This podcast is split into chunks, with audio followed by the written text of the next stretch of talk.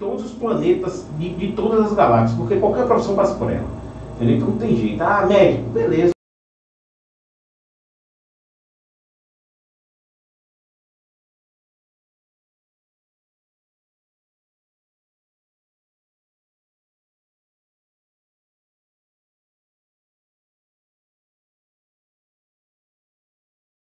Nossa, você quando é pequeno, você tem uma pessoa ali que você se inspira e tal, todo mundo tem isso, mas chega num momento que você fala, não, não quero ser professor não, entendeu?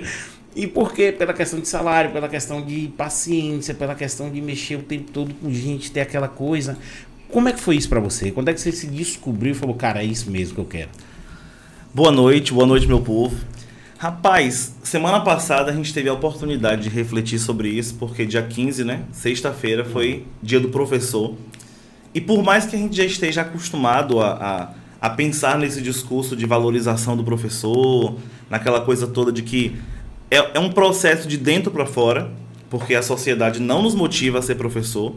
E de fato foi algo que é, veio do coração mesmo, é um dom. Eu acredito que seja um dom, tanto meu como de meus colegas que atuamos nessa profissão, porque não tem nada que nos motive financeiramente, é, de forma material, assim. Então, a experiência da sala de aula, cara, é uma experiência incrível. Hoje eu digo para você sem medo de errar, que o melhor ponto da minha profissão é o momento que eu estou na sala de aula.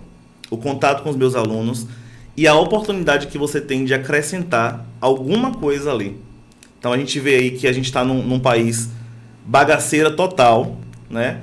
E que não tem realmente valorização para o professor. A gente vê um, um monte de profissional aí que também merece respeito, mas como você disse, todos eles passaram pelo professor Infelizmente não existe essa valorização. Mas eu não me vejo, Alfredo, fazendo outra coisa.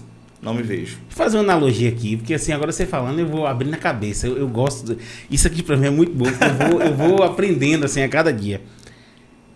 Uma analogiazinha.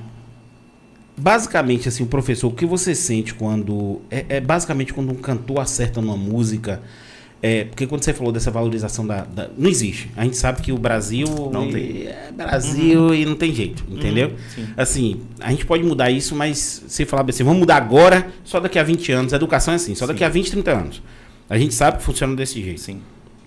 Claro que tem algumas experiências, tem algumas coisas. Eu leio muito sobre, sobre algumas experiências que dá certo, até porque quando você fala de política, quando você fala de alguns assuntos, você tem que estar por dentro de tudo. Mas assim, Fazendo analogia a grosso modo, é como se um cantor, quando você vê um aluno, ele se dá bem numa prova, você vê um aluno, você fala, cara, esse bicho vai, vai longe, e eu ajudei. É basicamente quando um cantor acerta uma música ou quando um comediante acerta uma piada? Sim. Eu acredito que não precisa nem chegar nesse ponto. A gente teve um tempo agora de pandemia e a gente voltou para a sala de aula presencial nos termos possíveis, né? Mas eu vi alunos que na aula online não participavam e ali participaram, tiraram a dúvida e eu, olhando para ele, eu percebi que ele tinha compreendido o que eu tinha falado. E aquilo dá um gás que, por mais que você esteja cansado, naquela hora ali o gás se renova e você percebe que você pode fazer a diferença, né? Que você pode trazer. Eu, apesar de ser jovem, sou jovem, tá, gente? Muito jovem, mas eu tenho aí uns 11, 12 anos de sala de aula. Eu tenho alunos hoje que já são médicos. Alunos que eu. E qual é, qual é a faixa etária dos seus alunos? Hoje, na escola, a faixa etária de 14, 15 anos. Nossa. 13 a 15 anos. Cara, é a pior. Eu acho que é a pior. Eu já passei, é... já fui, já tive meus 14. Nossa, como eu era cuzão. Como eu era idiota na sala de aula. Eu era, eu era aquele, aquele palhação. Eu era, o, eu era o, o, o palhação, entendeu? Eu prestava bastante atenção, porque eu não pegava no livro. Então, assim, eu, agradeço a minha mãe. Mãe, um beijo, te amo. Por, por, assim, por ter me formado, por ter, entendeu? Por ter feito Sim. A minha vida, a minha vida acadêmica foi por conta da minha mãe, porque assim, eu uhum. e por conta do esporte também, porque eu para continuar no esporte eu tinha que passar, entendeu? Então eu comecei a prestar bastante atenção na aula, mas eu não pegava no livro. Entendeu? Eu não pegava no livro para nada. E eu era aquele cara bestão, aquele cara. O brincalhão, uhum. entendeu? Da turma. E hoje eu olho assim, eu falo, meu Deus do céu, eu nem ia ter paciência para mexer comigo, entendeu? É exatamente, exatamente essa faixa etária dos, da sétima série, oitavo ano hoje, né? Que você não é mais criança mas você ainda não é jovem. Mas você, você se tá... sente o adultão. É, exatamente. É, entendeu? E ninguém, ninguém sabe mais que você. Essa fase que todo adolescente é idiota. Entendeu? Você que é adolescente está estudando aí, pelo menos de Deus, ó, internaliza isso e tenta ser uma pessoa melhor. Porque eu já fui adolescente, eu era idiota demais. Todo adolescente é idiota. E você, você lida com 30, 40 todo santo dia. Sim. Entendeu? Então, como é para você isso? Porque assim, antes, a figura do professor antes, o cara tinha uma palmatória na mão, meu parceiro. É. Antes, lá na, na, na, um tempo atrás, no Mobral, quando meu pai estudava, era uma palmatória, uma regona de todo tamanho, ah, pau, entendeu? Hoje é o aluno querendo bater no professor. Sim. Entendeu? E você tem, por, por, por estar em escola privada, uhum. porque eu acho que também tem uma diferença muito grande de escola privada para escola pública, entendeu? Mesmo assim, o adolescente ele não deixa de ser idiota. Entendeu? Como é para você? Porque ao mesmo tempo que você tem que passar o seu conteúdo, não é só passar, porque eu conheço muito professor também que o cara fala, ah, eu passo lá e, e acabou. Sim. Tá entendendo? Uhum. Na escola privada, ainda tem a preocupação de, peraí, eu não posso só passar por passar, eu tenho que envolver essa galera. Então, assim, cara, qual foi a forma? O que, que você desenvolveu? Porque eu vejo alguns alunos seus repostaram, entendeu? a galera, sim. a galera tá, tá engajada. Então, sim. você é um professor que a galera gosta. Você já percebe nas redes sociais a galera se movimentando, curtida de foto, essas coisas você percebe. Como é que foi para você dizer assim? Foi natural ou você desenvolveu alguma, alguma estratégia para poder reter a atenção dessa galera? Eu precisei desenvolver muitas estratégias. E eu acho que se eu pudesse resumir esses 12 anos em uma palavra, seria sensibilidade. Sensibilidade de você saber qual é o comportamento que você vai ter com cada turma, porque cada turma é uma realidade diferente, cada aluno é uma realidade diferente. Quando eu é. comecei a dar aula, em 2010, eu entrei na faculdade em 2009, em 2010 eu comecei a fazer um projeto de monitoria na escola onde eu trabalhava, e eu já peguei aluno de terceiro ano. Então eu trabalhava com aluno de ensino médio. Então na época eu tinha 20 anos e os meus alunos tinham 17. A diferença era de 3 anos de idade. E naquele momento, pela minha inexperiência, eu não conseguia separar as coisas, talvez. E eu me comportava muitas vezes como um aluno. A gente ia, eu era convidado para as festas, eu era convidado para estar com eles, porque eles também não conseguiam dividir esse momento de professor e de amigo, porque eu me tornei amigo deles. Então, eu já fiz banda com aluno. A gente já fez banda com aluno dentro da sala de aula lá na, na escola. Então, projeto onde a gente cantava e tocava junto. Com o tempo a gente vai amadurecendo, vai entendendo como é que a coisa acontece. E uma das coisas que eu entendi é que é preciso muita sensibilidade para a gente saber que eu não quero ser o professor. Qual é o primeiro você tem que saber quem você quer ser para o seu aluno. Isso aí é, é, é, fundamental. Se você não sabe, qualquer caminho serve, né? É, porque você disse nesse instante aí, e isso é verdade. Tem gente que fala assim, ó, tem professor, tem muito, conheço muito professor que fala, quero fazer meu trabalho, pronto, acabou a história. Eu tenho colegas que já disseram para mim assim, não quero, não tô aqui para ninguém gostar de mim. Eu tô lá para meus alunos gostarem de mim também. E eu acho que a gente precisa é, conseguir ser amigo do nosso aluno, até porque nós somos a referência de muitas coisas para eles. Tem, tem alunos que não conseguem conversar com outra pessoa, conversam com o professor. Então a gente também consegue ser a porta de muitas coisas boas para esse cara, mas a gente também tem que tá, saber o momento de dizer assim, ó, a partir daqui eu sou seu professor. Então já teve alunos que confundiram a, a parte da brincadeira e tentaram se exceder, mas aí você vai lá e coloca, né? Os meninos dizem que eu que eu gosto de dar uns cortes, umas podadas assim, porque tem horas que a gente tem que dar uma segurada, mas eu tento levar com humor. O povo me chama de um pouquinho de bruto e tal, mas de, quando eles conhecem assim pessoalmente, porque a gente passou, teve alunos, por exemplo, que viveram esses dois últimos anos online e agora agosto, quando as aulas começaram, foi que tiveram o primeiro contato presencial comigo. E online é completamente diferente. Ah, é outra vibe. A gente precisa se policiar de tudo que vai falar, de tudo ali é um processo natural, o contato físico é outra vibe, né? É outro, é outro clima. Mas eu acho que é isso aí. Eu acho que a gente tem que fazer a experiência e tentar estratégias, aquelas que não deram certo, e são turmas diferentes. Hoje eu dou aula para na escola, porque tem o curso à tarde, mas na escola eu tenho sete turmas diferentes. Então, cada turma onde eu entro, eu me comporto de uma forma diferente, porque eu respondo àquela turma. E você falou aí da questão de professor um dia já foi, é, já estava acima do aluno na hierarquia. Hoje não existe mais isso. Hoje o aluno ele se sente confortável de perguntar o que ele quiser com o tom que ele quiser para o professor. E a gente precisa também ter um pouco de sensibilidade para lidar com isso. Cara, é, é, é, assim, eu abrindo minha cabeça, eu penso bastante nessa sensibilidade. Mas eu acho que a paciência também é demais, porque pensa aí, você você tem, porque a educação, assim, a educação é de casa. Eu, eu sou o cara uhum. que eu acho o seguinte, a educação ela é feita em casa. Tem muitos pais que transferem essa educação para a escola, que eu acho completamente errado, mas cada um educa seu filho do jeito que você quiser e vai lá. Entendeu? Mas eu digo assim, eu acho, eu, minha mãe era o seguinte, eu tava na escola. Ela, quando eu chegava, era impressionante. Eu acho que minha mãe na outra vida foi policial, foi detetive, ela foi alguma coisa assim. Tem condições, não. Ela, chega, ela abria minhas coisas para ver o que tinha dentro. Era bruta. Não, eu apanhava todo dia, entendeu? Mas era assim, não era. Porque quando a gente fala apanhar hoje, a pessoa fala assim, ah, sua mãe lhe espancou, ele deixou uhum. traumatizado. Não, meus traumas eram outros, porque minha irmã, minha irmã podia comer uva, eu não podia. Então, mãe, isso me traumatizou de verdade. Viu? Eu brinco lá em casa demais com isso. Até hoje ela pira. Não tenho trauma nenhum, cara, e agradeço pela educação que eu recebi. Uhum. Hoje você não pode encostar a mão na criança. Sim. Entendeu?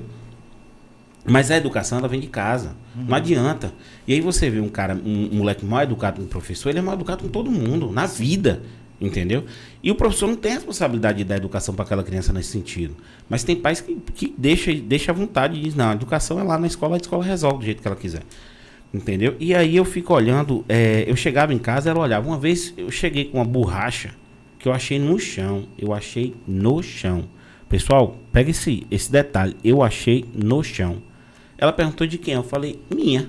Ela, por quê? Eu falei, achei no chão. Ela falou, não é tua não. E pau. Achou, deixa lá. Eu fui, achou, pega e entregue pra professora. Eu fui levado na Zori até a escola, que era perto de casa, né? Isso, isso é Hoje eu não sei como é que chama, mas isso era maternal, era, era primeira série, segunda uhum. série, um negócio assim. Sim. Chegou lá, professor, professora, tá borracha, pau. Então, assim, eu aprendi dentro de casa. Eu tinha professor na faculdade que tinha a mesma idade que eu. Sim. Mas era senhor, o cara fala, para, Fred, de ficar me chamando de senhor. Eu falo, velho, não consigo. Uhum. E é uma coisa que eu não consigo. Isso é a pior raiva que eu tenho quando a pessoa fala assim, eu não gosto de ser chamado de senhor. Eu falo, fudeu. Eu fico olhando assim, eu falo, e agora? Eu chamo como? Porque eu tenho essa mania de pessoas mais velhas e pessoas que estão hierarquicamente naquele momento acima de mim, professor, e eu uhum. sinto isso com o professor, de senhor e senhora. Sim. Entendeu? Então, assim, como é para você no ensino privado? Porque no público, o professor olha assim e fala, só vira a cara e pronto. Entendeu? E deixa o pau quebrar. Mas no privado, você responde a uma escola que paga, nos pais que. Ah, todo aquele negócio que chega da, da preguiça, entendeu?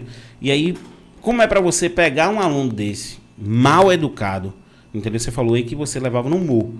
Mas assim, tem hora que. Tem horas acho, que não dá. Tem hora que eu acho que. Já aconteceu contigo uma situação dessa?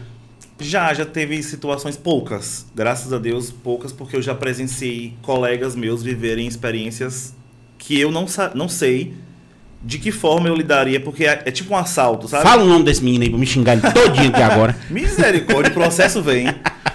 É, sabe aquela coisa do assalto que você só sabe como vai reagir na hora? É, e tem hora que você não sabe. Eu não sei como é que eu vou reagir.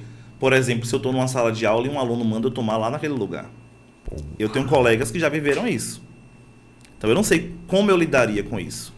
Talvez eu sairia da sala para dar uma respirada.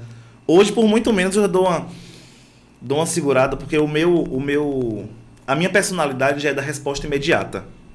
Então eu tento filtrar o máximo possível para não parecer agressivo nas coisas que eu falo, na forma como eu vou corrigir. Tem alunos que eu já não tento corrigir, porque eu sei que tem uma personalidade difícil, né? Alfredo, eu tive a, a experiência de escola pública, na época da faculdade, nos estágios, e a experiência da escola particular desde que eu estou no terceiro semestre da faculdade. Isso 2010. Então a gente consegue perceber que nas duas realidades existem problemas, problemas sérios. Na na pública, os problemas que a gente já conhece mesmo, o medo de você se posicionar, porque você não sabe o que vai acontecer com você quando você sair dali, a falta de recursos e tudo mais. Na escola privada, você é um produto. Eu sou um produto. Que a gente fala assim, ah, um número. eu não sou eu não quero ser o professor pão e circo, aquele professor que vai chegar e fazer palhaçada, aquela coisa toda. Mas na realidade da escola privada, isso não é na escola onde eu dou aula. Isso é a realidade da escola privada. Você é um produto e você precisa se vender ao seu aluno o tempo inteiro. Então, o aluno, quando ele vai te caracterizar como um bom ou como um mau professor, ele não vai pensar no conhecimento que você tem, ele não vai pensar nos anos que você passou se dedicando a um mestrado, a um doutorado, a uma especialização. Ele quer saber se você é divertido na hora de dar o conteúdo. Se você deu um material mastigado para ele, se você preparou um slide bonito, dinâmico, que aparece, que pisca, que brilha, que não sei o quê. Então são, são critérios muito diferentes e você precisa encontrar um meio termo. Então, muitas vezes eu me senti como um produto. Eu me senti, tem, tem dias que a gente acorda esgotado, né? Você não tem o direito de estar esgotado, porque você precisa dar a sua aula com a mesma qualidade ali. Então, eu acho que são problemas diferentes, mas sim, existem problemas nas duas realidades. Mas você não acha que esse, esse problema ele é macro? Ele não é pontual, por exemplo? Vê se você acompanha meu raciocínio. A forma do ensino no Brasil, ela já já está ultrapassada há Sim, muito tempo. Muito tempo. Há muito tempo. Sim. Porque assim eu digo, é, eu digo principalmente pela parte de redação, de leitura. Entendeu? Você pega um pivete de 14 anos e bota ele para ler Machado de Assis, você bota ele para ser é, é, é de Queiroz. É, eu gostava de ler. Eu aprendi com meu pai a ler. Eu, é, eu sou do cara dos deuses astronautas a, uhum. a Eclipse, Amanhecer, a, a, saga Crepúsculo. Eu sou esse cara, entendeu? Você tá vendo a parede como é que é? Então eu sou do quadrinho. Eu sou do gibi, entendeu? Eu sou esse cara. Mas é cansativo. Excelentíssima, não sei o que. Você fala, meu Deus, hum, eu vou ler um trem desse que nem se usa mais essa linguagem. Tá entendendo? Eu acho que o problema ele está na estrutura. Eu posso estar tá falando uma merda do tamanho do mundo aqui. Mas eu acho, eu não sou professor, eu não, não tô na sala de aula para ver. Mas assim, pelo pouco que eu vejo, eu acho que o problema está na estrutura. Entendeu? O aluno, aí a gente fala assim, pô, o cara ele se forma. Pô, eu, eu fiz sistema de formação e formado administração. Então, assim, beleza, eu usei.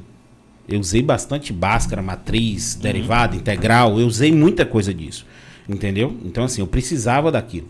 Mas tem gente que vai, vai pegar um. um, um, um, um, um Bhaskara, vai pegar um, um sei lá, um, umas coisas que não, não vai usar nunca na vida. Entendeu? E você fala assim, cara, tá sobrecarregando a pessoa, não é direcionado, entendeu? Aquilo ali. Não tem uma base, ok, tem muita coisa que precisa estar tá ali, entendeu? Mas pegando um exemplo da leitura, cara, dá um, dá um Harry Potter para esse povo ler. Entendeu? E aí a galera vai mastigar, você vai criar uma. uma, uma pelo menos é o que eu acho. Uhum. Entendeu? Você de dentro, você percebe esse problema estrutural ou você acha que está certo do jeito que está? Ó, tem uma autora, não me lembro agora o nome dela, que ela diz o seguinte: Nós temos escolas do século XIX, professores do século XX e alunos do século XXI coabitando o mesmo espaço. Cara, anota isso aí, anota isso aí, velho. Ei, anota isso aí que eu vou usar. Anota isso aí que eu vou usar mesmo, de verdade. Então você percebe que são contextos completamente diferentes que precisam precisam coabitar no mesmo espaço, coexistir. Então, eu participei de uma educação que é completamente diferente daquela que eu proporciono ao meu aluno hoje. Quando você diz assim da questão dos conteúdos, que é a dúvida de todo mundo, né? A questão estrutural do conteúdo, eu acho que o problema não é o conteúdo. A gente teve a BNCC, que é a Base Nacional Comum Curricular, que deu uma nova perspectiva, mas infelizmente essa perspectiva não sai do papel na, na no dia a dia. Existe uma tentativa de mostrar que aquilo está acontecendo, mas não acontece. Então tem muito professor ainda ensinando de forma tradicional, assuntos tradicionais. O problema, Alfredo, não é quando você pega um livro desse, do século XIX. É a perspectiva que você traz para essa leitura. Um exemplo. Tem um livro chamado Senhora. Esse livro. Tem um aí. Pois é. Esse livro, ó. Se você for analisar, para que que meu aluno vai ler um livro desse? Para entender como que a mulher podia se portar há dois séculos atrás. E dependendo da perspectiva que você leva para a sala de aula. A literatura, por exemplo, não vou defender os matemáticos, entendeu? Cada, você chama alguém da matemática para vir aqui se defender, vou defender a literatura a literatura brasileira, por exemplo, que é tão pouco valorizada pelas escolas, inclusive, porque a forma como essa literatura é apresentada para o aluno de fato é maçante, o aluno não tem interesse, mas seria uma oportunidade de ele entender qual é o país que nós vivemos. Cara. Porque a literatura é retrato da história. Ó, ó para aqui, ó. é, tem coisa que tem coisa que, que parece que flexiona meu cérebro, assim, me abre, uhum. entendeu? E, e esse foi um desses momentos, assim, olha a perspectiva que você me coloca nesse, nesse Pra mim é ultrapassado. Sim. Ponto. Aí você me coloca assim, cara, por que a gente não pega esses livros e traz para uma realidade de como, de ver como funciona? Uhum. E eu já consigo ver que o negócio, na minha cabeça, aqui já funcionou. Sim. Entendeu? Porque, por exemplo, você pega um Monteiro Lobato, todo Aham. mundo é racista, é não sei o quê. Se o professor trata aquilo com uma perspectiva de, cara, vamos ler para entender se houve racismo, senão a galera abre a cabeça e Uhum. Abre vai a cabeça. melhor. Você compara, Perspectiva. você analisa aquele contexto histórico, né? Quando a gente fala assim, ah, a literatura brasileira contemplou o indígena porque trouxe lá o Guarani. Tá, mas trouxe o Guarani na perspectiva de quem? Do indígena? Quem, foi- quem é. contou a história? É. Então a gente não deu o direito a eles contarem as- a sua própria história, sabe? Então eu acho que o problema não está na literatura, não está no ano que o livro foi escrito. Está na perspectiva que aquele livro é trabalhado. Cara, que foda isso, velho. Muito É bom, massa né? isso, muito massa isso. E assim, você vê, um papo que a gente tá batendo aqui. Ei, ó, ó a falta de educação da gente. Você bebe alguma coisa? Uma água? Uma um- água, uma água. Abre esse frigobar aí pra gente. Mas você escolhe também, viu? Olha aí, ó. Que, vê aí o que que.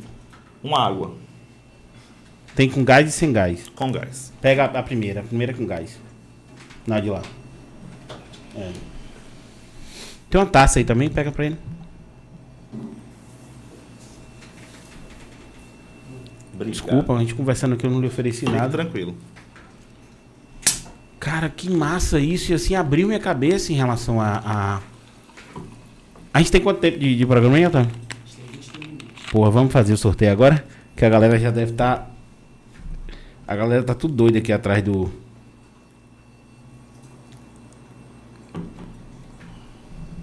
Ó, Otávio trabalhando certo aqui, viu? Rapaz. Pessoal, quem tá ligado aí, o pessoal, ó, manda um recado no, no Instagram aí, Otávio. Agora, dizendo que a gente vai fazer o sorteio agora. Eu vou parar dois minutinhos só pra gente fazer o sorteio Pode aqui. ficar à vontade. Quero Viu? ver quem é que vai ganhar esse negócio É, aí. só pra gente fazer um sorteio aqui. A gente vai fazer ao vivo agora o sorteio. Dois. Não é, é- é- não é panetone, porque aquilo ali é um sonho, velho. O cara chegou aqui com um presente, é um, um chefe. Entendeu? Manuel Franklin chegou aqui com dois panetones. De, você não Sim. tá entendendo? Sabe aqueles panetones que você dá de presente de casamento? Você sabe que eu sou diabético, né? É. então vai lá, vamos começar aqui o, o- o sorteio, Otávio, que a gente vai também entrar e ligar pro pessoal. Deixa eu ver aqui quem é que tá aqui falando. A galera comentando aí. Olha, você, você travou, botou, botou só pra escrito. Galera, quem quiser comentar aí, se inscreve no canal. Entendeu? Porque assim, o Otávio deu aquela travada básica. Porque a gente, a gente recebe muito comentário, entendeu? Tipo assim, pô, tem, tem, tem vídeo nosso com 100 comentários e tal. Uhum. Só que a galera não se inscreve, entendeu? Então a gente tá tentando trazer o pessoal pra dentro. Então assim, galera, se inscreve aí. Que quem se inscrever pode comentar. O Otávio deu uma travada pra ver se melhora aqui. Já joga aí, Otávio, na tela. Vou colocar. Vou botar só um e-mail aqui rapidinho. Você manda aqui. Tô mandando aqui agora.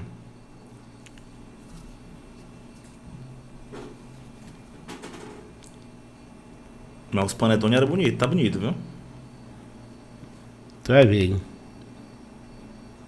São dois ganhadores, né, Alfredo? Dois ganhadores. Já abre na tela, viu? Pra galera ver como é que a gente tá fazendo. Que aqui é na base da transparência. Agora o Otávio foi lá e comentou. Agora olha que bonito, vai fazer um sorteio e o Otávio ganha. Tu já pensou? Tem que Não. sortear de novo. É vale claro, não, viu? não vale não. Não vale não. E ele questionando, oxe, vale sim, eu, eu, é sorteio, eu falei. Sorteio não, né? Que não pode falar sorteio, senão a caixa pega nós. É concurso de sorte.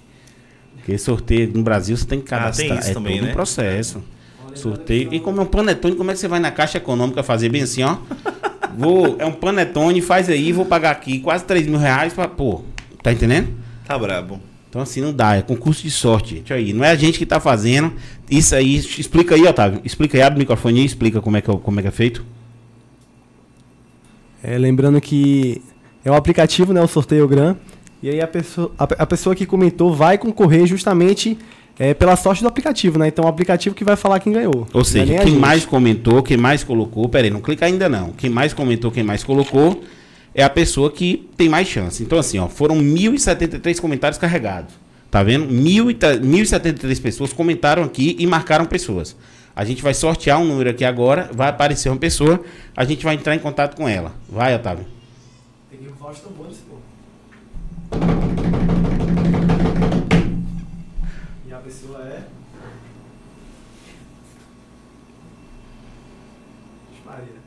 Ah, gostei disso, velho. Pera aí. Li Mendes 1. Limendes 1, vamos entrar em contato com ela aqui agora. Agora tem que ver se ela seguiu tudo certinho, né, Alfredo? Vê aí. Ó, o pessoal botando aqui, ó. Não vai, não vai comentário. Não vai. Se inscreve no canal, bonito, que aí você consegue comentar. Agora tem que ver, né, Alfredo, se ela tá fazendo tudo certinho. Pera aí, que agora a gente vai ver tudo. Tu já pensou chegar perto de um panetone desse e perder porque não. Ó, e a galera começou a seguir bastante aqui o, o, o Limendes. Deixa eu ver aqui. Tem que olhar se tá seguindo a Xenoa Podcast, né? É, vamos olhar. Entra aí, entra aí no Instagram. Vamos fazer tudo por aqui.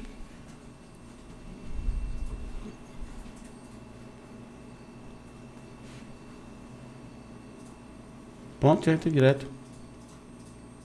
Não, pelo, pelo abre o, o- o- abre outro navegador, que ele já vai estar lá. Bota o i do Instagram aí, bota Ah, não, é porque você abre pelo outro, né? é. É porque você abriu pelo Foi. é pelo Chrome, é. Você abre pelo. Não, pelo Chrome, pelo Chrome mesmo. Aí. Bota o i, aí já entra direto. Pronto. E tá no da Xeroa, já vê aí. Vê se ela tá seguindo a gente. Agora por aqui eu acho que não- eu não vou conseguir pesquisar. Deixa eu ver. Mas eu pesquiso por aqui e já lhe digo.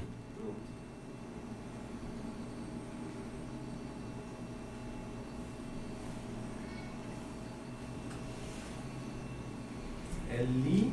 Como é que é o nome? Li Mendes 1. Isso, Lee Mendes. Vou ver aqui se ela tá seguindo a gente.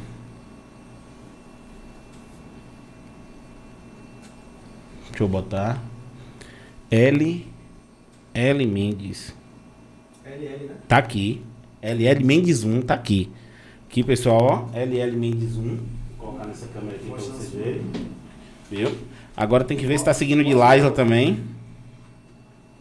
Mostra de novo aí na hora de live.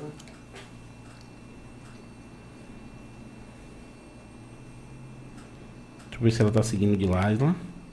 Tá. LL. LL Mendes 1 tá aqui. Ó. Então tudo certinho, tá também inscrita no Tá escrita na Xenoar. Então, como é o nome dela? Pera aí, deixa eu ver aqui. Lorena Mendes. LL Mendes.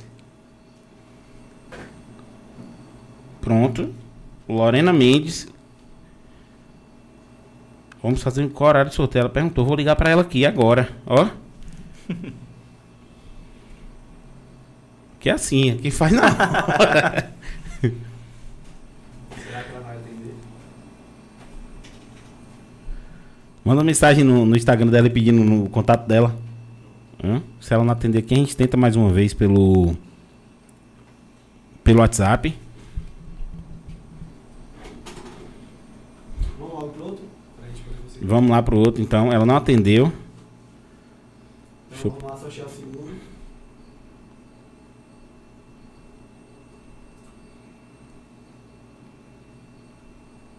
é meu nome, ó.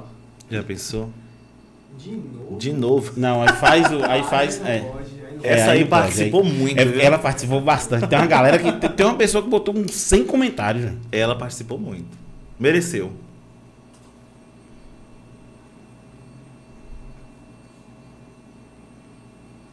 Ah. SS. Manda seu número. S. Santos. Stephanie. Vamos ver se tá tudo certinho, Otávio. Conferir aqui no do achando lá. Vou de Lasla aqui. S. S. Santos. SS.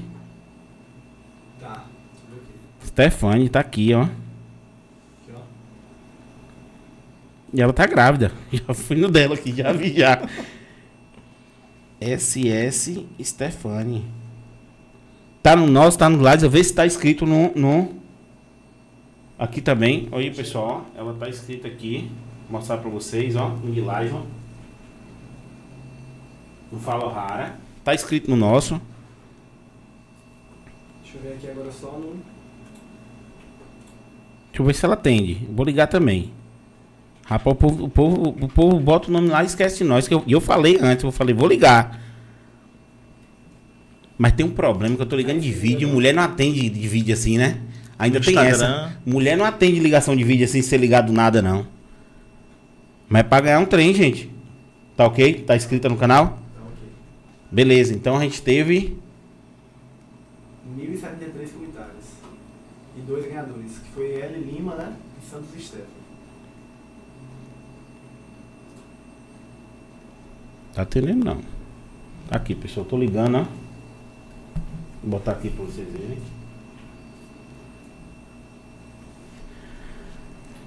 A gente entra em contato na hora. Tá, eu vou. Se alguém responder aí, Otávio, é. Eu vou pedir o número dela. Manda seu número.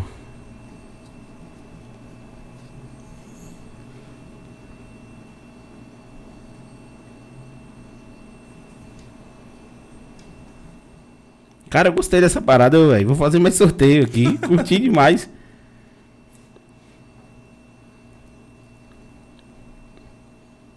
Ó, Lorena respondeu aqui. Lorena respondeu.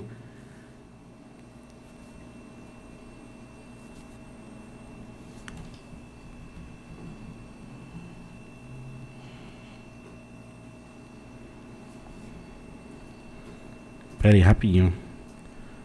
Deixa eu botar aqui.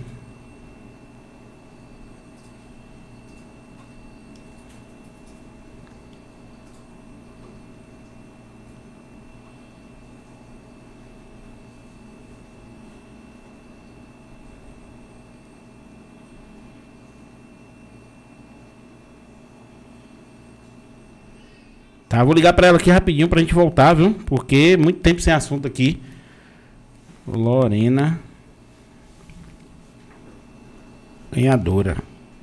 Vamos ver se ela atende. Aí, ó.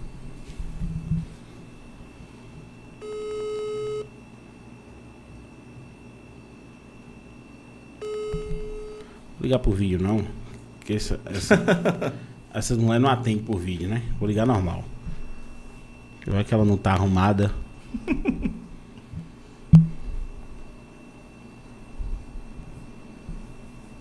Você vê a informação que você recebe, sua cabeça, minha cabeça não para de pensar nessa perspectiva da questão dos livros, entendeu? Uhum. E eu sempre critiquei isso de um jeito assim, ferrenho. Tá, tem que botar um negócio mais atual. Alô, Lorena?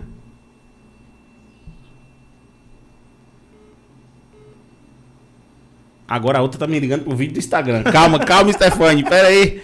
Deixa eu falar com Lorena. Lorena, Oi, tá me ouvindo?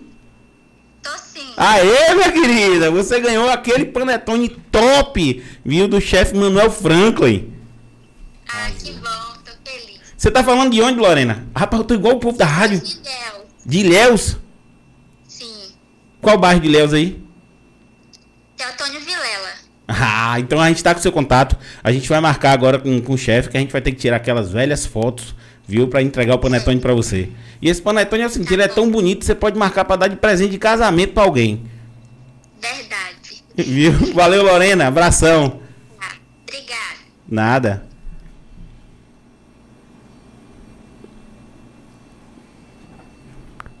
Vou falar só com o Stefani rapidinho aqui.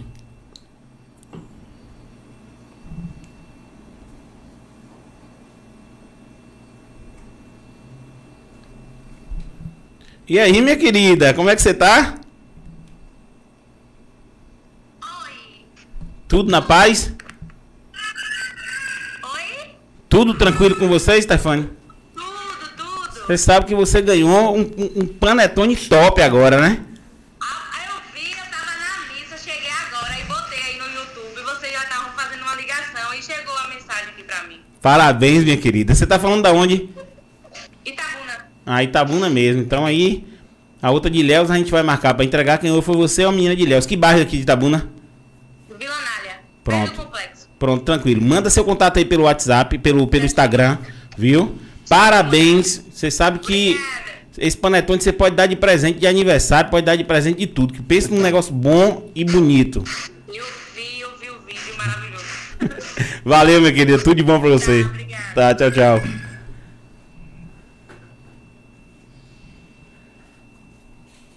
Pronto, agora a gente pode tudo tocar. Cara, e vem cá. Agora, agora eu vou voltar nessa parte. Quando foi que você, você sentiu que tinha que dar esse reforço pra galera pro Enem? Rapaz, é, foi um processo que começou natural. Porque assim, lá em 2015, 16 mais ou menos, eu comecei a dar umas aulas de reforço, porque a gente precisa correr atrás para complementar a renda, né? E eu dava essa aula de reforço, eu morava com minha avó na época, eu dava na antessala da casa de minha avó, então eu re- recebia alunos lá, em meio ao caos de uma família e aquela coisa toda. E aos poucos foi surgindo, foram surgindo alunos interessados especificamente no Enem. E eu percebi que aquilo era muito bom. Era algo que eu gostava de fazer, até porque eu sempre gostei mais da língua portuguesa do que da redação. Mas com a experiência do Enem, porque qual era meu problema com a redação? A, a, a redação sempre foi cobrada nos vestibulares de forma muito subjetiva. Então, eu, eu, enquanto corretor, eu podia pegar a sua redação e encontrar os erros que eu quisesse. O Enem, ele traz uma nova perspectiva de redação, porque ele diz para você o que ele vai cobrar. Então, o corretor, ele não tem tanta autonomia e subjetividade, porque ele precisa seguir um, um, um barema, um quadro de correção. Então, eu fui me apaixonando por aquilo, fui percebendo a necessidade dos alunos. Então, dois alunos, três alunos, no ano seguinte, cinco. E aí a coisa foi ganhando um pouquinho mais de espaço. E a gente foi crescendo e eu fui focando. Fiz cursos específicos para isso. Fiz curso de formador, de corretor do Enem. Então, muito material que eu precisei também adquirir, porque a gente precisa investir. Apesar da gente ganhar muito pouco, a gente tem que investir ainda na nossa carreira, né? estudar o tempo todo, se atualizar o tempo todo, porque são coisas que mudam o tempo todo.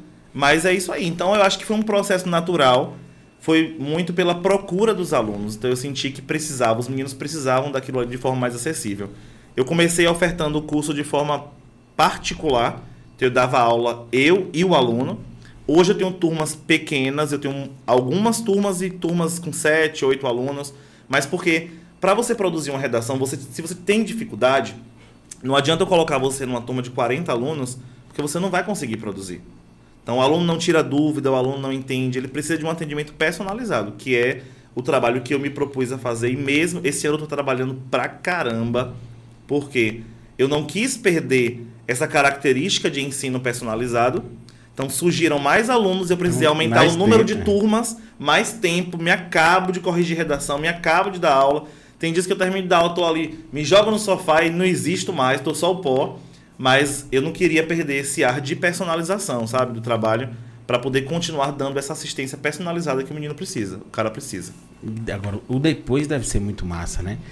A pessoa vai fazer a prova de Enem e chega e fala, cara, olha a minha redação. E foi É. você que deu aquele suporte. É muito bom. Você É deu aquele bom. suporte e fala, é, vou continuar nesse caminho aqui. É uma realização muito grande, porque assim, eu brinco com o meu povo lá, que eu prometo a eles no início do ano, a redação do Enem vale mil. A promessa é, a minha parte eu vou fazer. Se tu fizer a sua, menos que 900 tu não tira. 900 no Enem, numa redação, é um notão. É, é score em medicina. Então, assim, e eu me proponho a fazer isso, eu me comprometo mesmo a acompanhar esse processo para que o aluno chegue nesse 900 mais ou mil, quem sabe, né? O mil é, é o esperado, mas Não, mil, se a pessoa tira mil, eu não confio nela, não. não, mas existe. Existem pessoas que tiram mil. Claro A que quinta- existe. a Tem um quinta doido que tira, né? Tem, mas assim, do Brasil inteiro, milhões, 28 tiraram no último. 28 pessoas. 28 pessoas. Eu já mandava aprender. já. É um perigo tá Eu já por aí, mandava né? aprender. Eu já Pois mandava é. aprender, porque, ó, ou tem um trem errado com esse povo aí. É. Já falava, cara, mil, imagina, você pegar uma redação Milhões e você de pessoas. gabaritar ela. Em um ano de pandemia. Cara, eu mandava aprender. Eu falava assim, se eu sou uma autoridade, eu falava 15. Não, e assim, que a gente tem um, tem um cara aí, um, um, um cara que estudou, fez o Enem, tirou mil, hoje ele mora nos Estados Unidos e ele faz um trabalho muito bacana que ele pega, ele entra em contato com os ele ele se tornou uma pessoa pública e aí todo ano os alunos que tiraram nota mil procuram ele para ceder a redação, para ser ele, ele junta tudo em um único arquivo de PDF e disponibiliza de forma gratuita para quem vai fazer o Enem. Para que Pô, isso? Para o cara ver o que é que tá dando mil numa redação.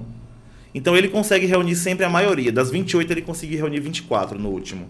24 redações. Quando você vai ver, menino de 16 anos, 17 anos, que tirou mil. Então não é alguém que fez 5 anos de curso, não. Não. É alguém que está no ensino médio, está terminando o ensino médio, entendeu? E, e a mão de Deus tá ali, filho. É. Eu só, eu só consegui explicar assim. Na hora de fazer, Deus falou, vai, meu filho. Vai, tá aqui, vai, Vai. vai. É. Bota a mão de Deus e vai. É isso aí. Entendeu? Mas o curso é onde aqui em Itabuna? Então, o meu curso, ele era dentro de casa, como eu falei. Ano passado, depois de muita pressão do povo, falei assim, vamos alugar um espaço. Aí tinha um colega meu que tinha um curso ali na no térreo da Cian, Pedro, ele tinha um curso, e aí me sublocou uma sala. Falei, vamos lá, vamos fazer a experiência. Alfredo, a gente começou dia 5 de fevereiro. 17 de março começou a pandemia. Aí fechou tudo. E o desafio. Por quê? Como é que ensina esse povo agora pelo computador? A gente não sabia nada, a gente não usava a plataforma. Eu nunca tinha dado uma aula online. No primeiro, eu lembro que nos primeiros 15 dias, eu falei assim, agora eu vou falir total, porque a gente fez um investimento. Eu precisava pagar o aluguel daquele mês ainda. Então era uma experiência difícil, os meninos iam ter que continuar se preparando para o Enem. Era uma coisa que você esperava 15 dias, um mês, dois meses, mas a gente sabia que ia durar. Quem tinha consciência sabia que não era uma coisa de 15 dias, aquilo ali, né? E você precisar migrar para plataformas que você não conhecia. Então eu fui muito pela experiência da escola. O caminho que a escola foi tomando, eu também foi fui- junto. Exatamente. Fui usando das mesmas estratégias, até que a gente fez turmas online. Os pais confiaram, os alunos confiaram e a gente foi ganhando corpo aí durante o ano. No final do ano, poucos chegaram até a fase do Enem, porque o Enem era novembro. Por causa da pandemia mudou para janeiro. Então ninguém queria mais. Porque você sabe que o cara ali para manter um. pagando um curso o ano todo e mais três meses não tem condição, né? Então poucos foram os que chegaram até o final. E esse ano eu falei assim, gente, muitos pais cobrando o presencial. Mas de 40, 50 alunos, 5 querem o presencial. Como é que você vai pagar o aluguel com mensalidade de 5? E a gente teve que convencer esses pais que esse ano não dava, então a gente está online. E agora, no final do ano, é que a gente está com o projeto de voltar com o presencial, porque eu sei que vale a pena. Demais. Mas o online continuará sendo ofertado. Tem, Coloca, um, coloca um precinho mais barato. tem alunos que já perguntaram para mim se ano que vem eu vou continuar com a modalidade online. Por quê? Ele não gasta com transporte, ele não gasta com a roupa, ele não gasta com um monte de coisa. Então ele tá ali no conforto da casa dele, terminou de fazer alguma coisa, pegou, ligou o computador, terminou a aula, já tá em casa. Então muita gente prefere. Agora tem gente que não consegue mesmo. Cara, esse online, esse online, para um adolescente, eu acho que não é, não, não é nem tão ruim, entendeu? Ele, ele fala, pô, beleza, eu tô dentro de casa, vou ficar, e ele presta atenção ali, a maioria. Mas para uma criança de 7, 8 anos pegar um online. O adolescente é não presta atenção, não por causa, por causa disso aqui, ó. um celular, né? Mas é que tá, que ele tem que assistir aula pelo celular, a maioria É, deles. Mas aí tem. Eu tô numa sala lá com 35 alunos, você vai fazer uma chamada, tem uns que nem respondem. Estão online, estão lá logados, mas não respondem. Mas o curso tem um público muito diferente, assim, é o público que tá querendo. Não, é, é isso aí, eu ia falar agora. Ninguém, Então, vai, lhe é. pro- ninguém vai lhe procurar para ficar. A minha dificuldade é só fazer o indivíduo aparecer ali na câmera. É. Então eu me sinto sozinho, eu só me vejo. Então a gente também sofre, né? Porque todo mundo perguntou assim, como é que o aluno vai sobreviver à pandemia? Mas ninguém perguntou como é que o professor vai sobreviver à pandemia. Mas ninguém pergunta isso. Ninguém é isso pergunta lhe nunca, digo. né? É isso que eu lhe digo assim, ninguém pergunta. Ninguém pergunta a questão do professor. Porque assim, é... alguns lugares, eu estava lendo que no Ceará, qual é aquele exame que faz um exame, um exame nacional? Ipi- Ibiza, não, Ipisa. Qual é o exame nacional de, de- do ensino médio que, que mede as notas do Brasil todo? Ah, eu não lembro não o nome. Não lembro. É, o- pesquisa pra mim, Mas tá? tem mesmo. Tem. Pesquisa pra mim, é Porque Ibiza, a, gente Ipisa. tem, a gente tem o Enem Exame nacional, é exame nacional do, do ensino médio. O Exame Nacional do Ensino Médio é o Enem. É Não, o tem Enem. outro, tem outro que mede a Só nota. que tem outro que mede sim. Tem, a gente tem a Prova Brasil, que é do ensino fundamental, né? Tem o Enseja, que é a prova de qualificação do ensino médio. Tem alunos que não, se você tiver mais de 18 anos, você pode fazer a prova do Enseja e ganha o Enseja e ganha o certificado de conclusão do ensino médio. Viu aí? Tá dando como Enem aqui. É, dá como Enem mesmo. Um Porque era, nacional. era o Enem que fazia isso.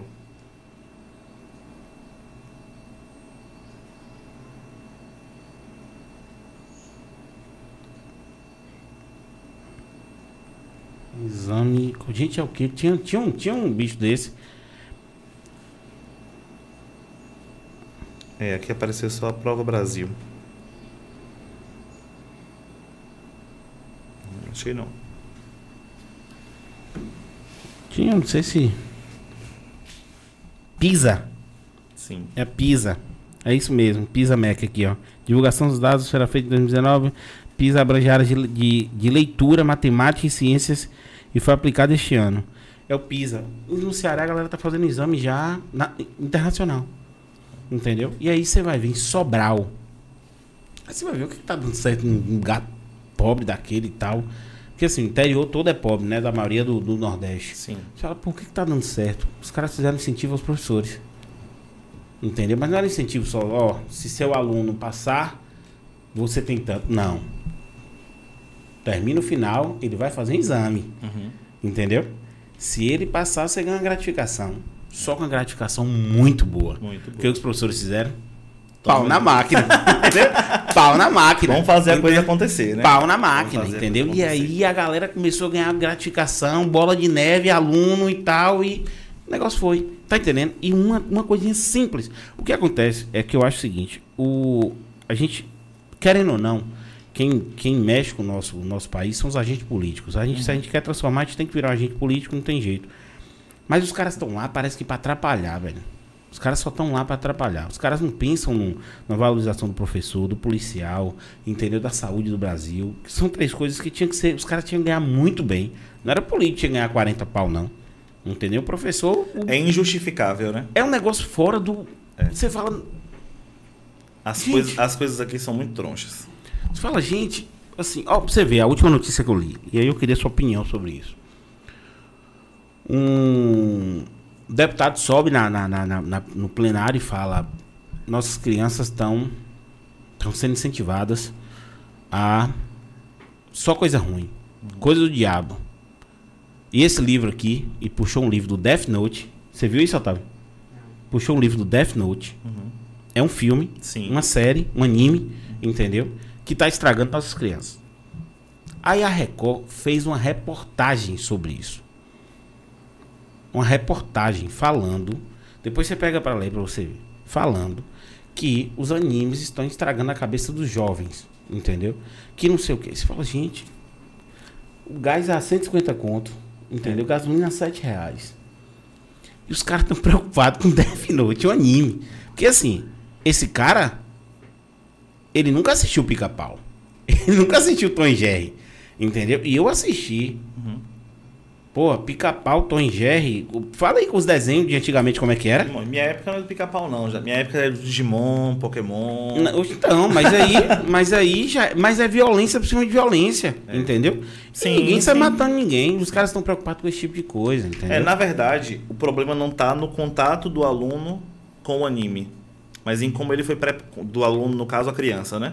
Mas em como ele foi preparado para aquilo. Porque se ele tem uma, uma escola que aproveita disso, inclusive, professor que pega o anime, a gente pode aproveitar isso aqui para quê na sala de aula, né? O problema tá nisso aí. O problema tá na, na- da gente aproveitar, porque aí a gente vai pro contraponto. Eu falei para você que tem como a gente pegar um livro de lá de 1900 antigamente e trabalhar trazendo uma perspectiva bacana. Mas a gente também precisa adentrar o universo desse aluno. Então, o que é que ele está lendo? O que é que ele está assistindo? Como é que a gente pode trazer isso para a sala de aula? Então, isso também é interessante, porque esses são os filmes que ele assiste. Então, ele precisa ser conduzido a entender aquilo ali. Eu não acho que tenha problema no contato que ele tem com o anime, mas contanto que ele consiga lidar com isso, sabe? E aí também, e aí eu acho que é uma preparação. Aí eu acho que a escola entra nesse caso, Sim. assim, a educação vem de casa, a escola dá uma preparação para a vida no seguinte sentido. Aqui a gente cria um ambiente, querendo ou não, pelo menos no meu tempo da escola, se criava um ambiente de concorrência sadia, Uhum. entendeu? Que não tinha aquele lance do coach, né? Você, você é com você mesmo. Não, Sim. você queria tirar nota maior que os outros, entendeu? Você cria um ambiente de concorrência sadia, com Competitividade. competitividade. Sim. Os trabalhos, querendo ou não, entendeu? Um tem que estar melhor que o outro, então quem se dedica mais. É, então, assim, você prepara a criança para o mercado de trabalho, entendeu? Alguns professores conseguem fazer isso com maestria, preparar a criança para o mundo, Sim. entendeu? Para o mercado de trabalho. O cara tem que entender que a vida não é um todinho gelado, não. Entendeu? Que ele chega lá e, ah, tá tudo bem, tá tudo desse jeito. Tem que ralar para conseguir. problemas. Exatamente. Existem problemas. Exatamente. E aí, o, o- a pessoa que identifica isso, cara, eu, eu, eu, eu coloco o professor muito como gestor de empresa, entendeu? Cara, você tem que trabalhar ali, que antes era o seguinte, antes tinha aquelas coisas, né? Não traga seu problema para o trabalho, entendeu? Como é que você não leva seu problema pro trabalho? Isso nunca bateu na Não minha cara. como. Eu ficava olhando assim, vem cá, vem. Eu era estagiário na época, eu falo, mas eu faço como? Aí o povo fala, deixa da porta para fora. Eu É, falo, como? aí eu brincava, chegava lá e falava, problema? Fica aí. É. Mas ele, aí eu falava, mas ele veio junto, e aí? Como é que faz? Eu ficava brincando com isso. E tirando sarro mesmo. Porque eu já conseguia ver, cara, isso foi em. Eu tinha 16 anos, eu era estagiário da Eletec. Eu brincava com isso com o pessoal. Falava, o problema, o problema veio comigo, como é que eu faço? Me ensina aí, porque não entrava na minha cabeça. Como é que eu não trabalho uma pessoa com um problema, entendeu? Para tentar extrair o melhor dela. E o professor funciona da mesma maneira. Mesma coisa, você pega um aluno que é excelente e de vez em quando ele tá lá no cantinho dele, pô, tá acontecendo alguma coisa, eu tenho que entender o que é. Mas e essa linha para vocês, como é que é? Até onde eu tô sendo evasivo, até onde eu tô querendo ajudar, como é que funciona isso? Olha a sinuca de bico. Exatamente. Principalmente hoje, né? Porque existem, eu acho que existem pautas que são de fato importantes, é, assuntos que são de fato importantes, mas hoje a gente tem muito receio de tomar determinadas atitudes, a- o tanto que a gente se aproxima de um aluno, o que a gente pode falar, o que a gente não pode falar. O aluno vai se machucar ou vai se sentir feliz porque a gente entrou naquele assunto com ele. Então é algo muito delicado, algo muito complicado. Sim, mas e aí, como é que me dá um, um- um- um- pelo menos uma ideia de, de, de uma solução para isso? Porque assim, se eu trato todo mundo flat, que a gente chama de flat, todo mundo igual, não vai funcionar. Não vai funcionar. Se até eu conseguir identificar o perfil dessas pessoas é basicamente eu uso estratégias, mas alguns eu vou dar um vacilo, alguns, alguns eu, vou, eu vou bater e errar. Sim. Entendeu? Até eu falar, pô, peraí, errei, vem cá, é assim, vamos fazer desse jeito. Entendeu? E a pessoa tem que ter maturidade para entender e falar, não, beleza, e, e vida que segue. Eu vou te dar um exemplo. Semana passada, é, eu vou tentar ser o mais específico possível para ser de forma geral. Semana passada a gente fez uma discussão sobre um filme que a gente assistiu. Eram alguns professores e todos os alunos do- da, da série reunidos, né? E aí existia algumas coisas que eu precisava dizer para uma aluna, né? Para um aluno. E a gente começa a falar aquilo de forma geral. Então, eu- o que foi que eu fiz? A gente estava comentando o filme, eu pegava aspectos daquela personagem e dizia assim: olha, eu era assim, mas eu precisei não ser mais assim por causa disso, disso e disso. Então, você precisa encontrar um jeito de fazer aquele aluno refletir sobre aquilo sem dizer assim, criatura, o problema está com você aí, ó. Então, você sem direcionar, sem culpá-lo, sem responsabilizá-lo por aquilo. Mas eu acredito que eu consegui fazer a reflexão porque eu consegui envolver na, na reflexão. Mas a gente precisa. É, é, é isso. O ser professor é, é, é punk. Você fala assim, ah, eu quero que você me ajude, mas a gente também quer que você ajude a gente, todo mundo ajude a gente a encontrar o caminho. Porque é difícil encontrar esse caminho. Por todas as delimitações que nós temos. é, pela forma como esse aluno vai encarar o que você fala. Então a gente precisa ter muito cuidado hoje. é, A minha, a minha diretora sempre diz assim: nós somos uma vitrine de vidro fino. E nós somos uma vitrine de vidro fino. Qualquer pedrinha que bater, trinca. E para juntar esse vidro de novo é muito complicado. Então você precisa se preservar o tempo inteiro. Então eu estou ali para promover uma transformação social na vida daquele aluno. Mas eu também preciso me preservar enquanto profissional. Então esses limites é que tornam a nossa profissão exaustiva. Porque tem horas que você não quer mais falar sobre aquilo, porque você está exausto. Você sai com a energia sugada mesmo, sabe? E aí o que é que repõe essa energia? A sala de aula. Contraditório, né? Mas é, mas não, é mas, isso. Mas, mas é, Mas é isso. Você tem que entender, porque assim, para ele estar ali, ele tem que, ter, ele tem que tirar essa força de algum lugar. Sim. Porque assim, quando eu falo para você da estrutura, é, eu consegui já ter outra perspectiva de algumas coisas, principalmente na, na, na utilização do material. Eu já não vou falar sobre isso. Sim. Porque isso aí já dá para mudar. O que eu tô te falando da estrutura geral é, por exemplo, é, e, aí, e aí eu quero ver sua opinião sobre isso. O Brasil, ele investe muito mais na educação de ensino superior do que na educação de, de, de- nível básico. Sim. Eu não sei. E assim, na minha cabeça, é proposital. Porque é muito simples. Você, você trata problemas de saúde, é, criminalidade, segurança pública, muita coisa com educação. Entendeu? Se a educação de base fosse uma- uma- um, investimento pesado, imagina uma criança de uma escola pública chegar, a merenda dele tá lá, a escola dele tá limpa, toda bonitinha, toda certinha, toda tecnológica, entendeu? Porque o dinheiro que esses caras roubam dava pra botar cada um com MacBook. Mas aí Cada vou- aluno com MacBook. cada aluno com MacBook. Mas aí eu vou te perguntar. Em quanto tempo isso vai trazer um retorno para a sociedade? Demora, mas, mas isso que eu lhe digo assim. Menos tempo que um mandato. É. Não vende. Ninguém, nenhum político quer deixar uma semente plantada para o outro colher. Cara, eu entendo, mas a gente como a gente como humanidade, como população, a gente como Brasil, humanidade eu não digo porque assim lá fora a educação De ponta. lá não, pô, eu vou dizer eu você, vi um vídeo essa semana passada de uma escola da Suíça. Gente, tem condição não. Cara, eu Nenhuma escola brasileira eu acho que tem aquela estrutura. Nenhuma tem. escola particular não tem, não tem a estrutura daquela escola não pública. tem. E é pública. É, Você sabe, qual é, você sabe qual é a briga dos caras? Ah. Certa feita eu fui pra Irlanda. A gente foi pra Europa e tal, Londres ali, Irlanda e tal, não sei o quê. Inglaterra e Irlanda. Chegou lá, os caras. Sabe qual é o problema dos caras? E aí é um problema muito sério: religião. Um tempo atrás, os pais, o governo não decidiu isso. O governo fez escolas.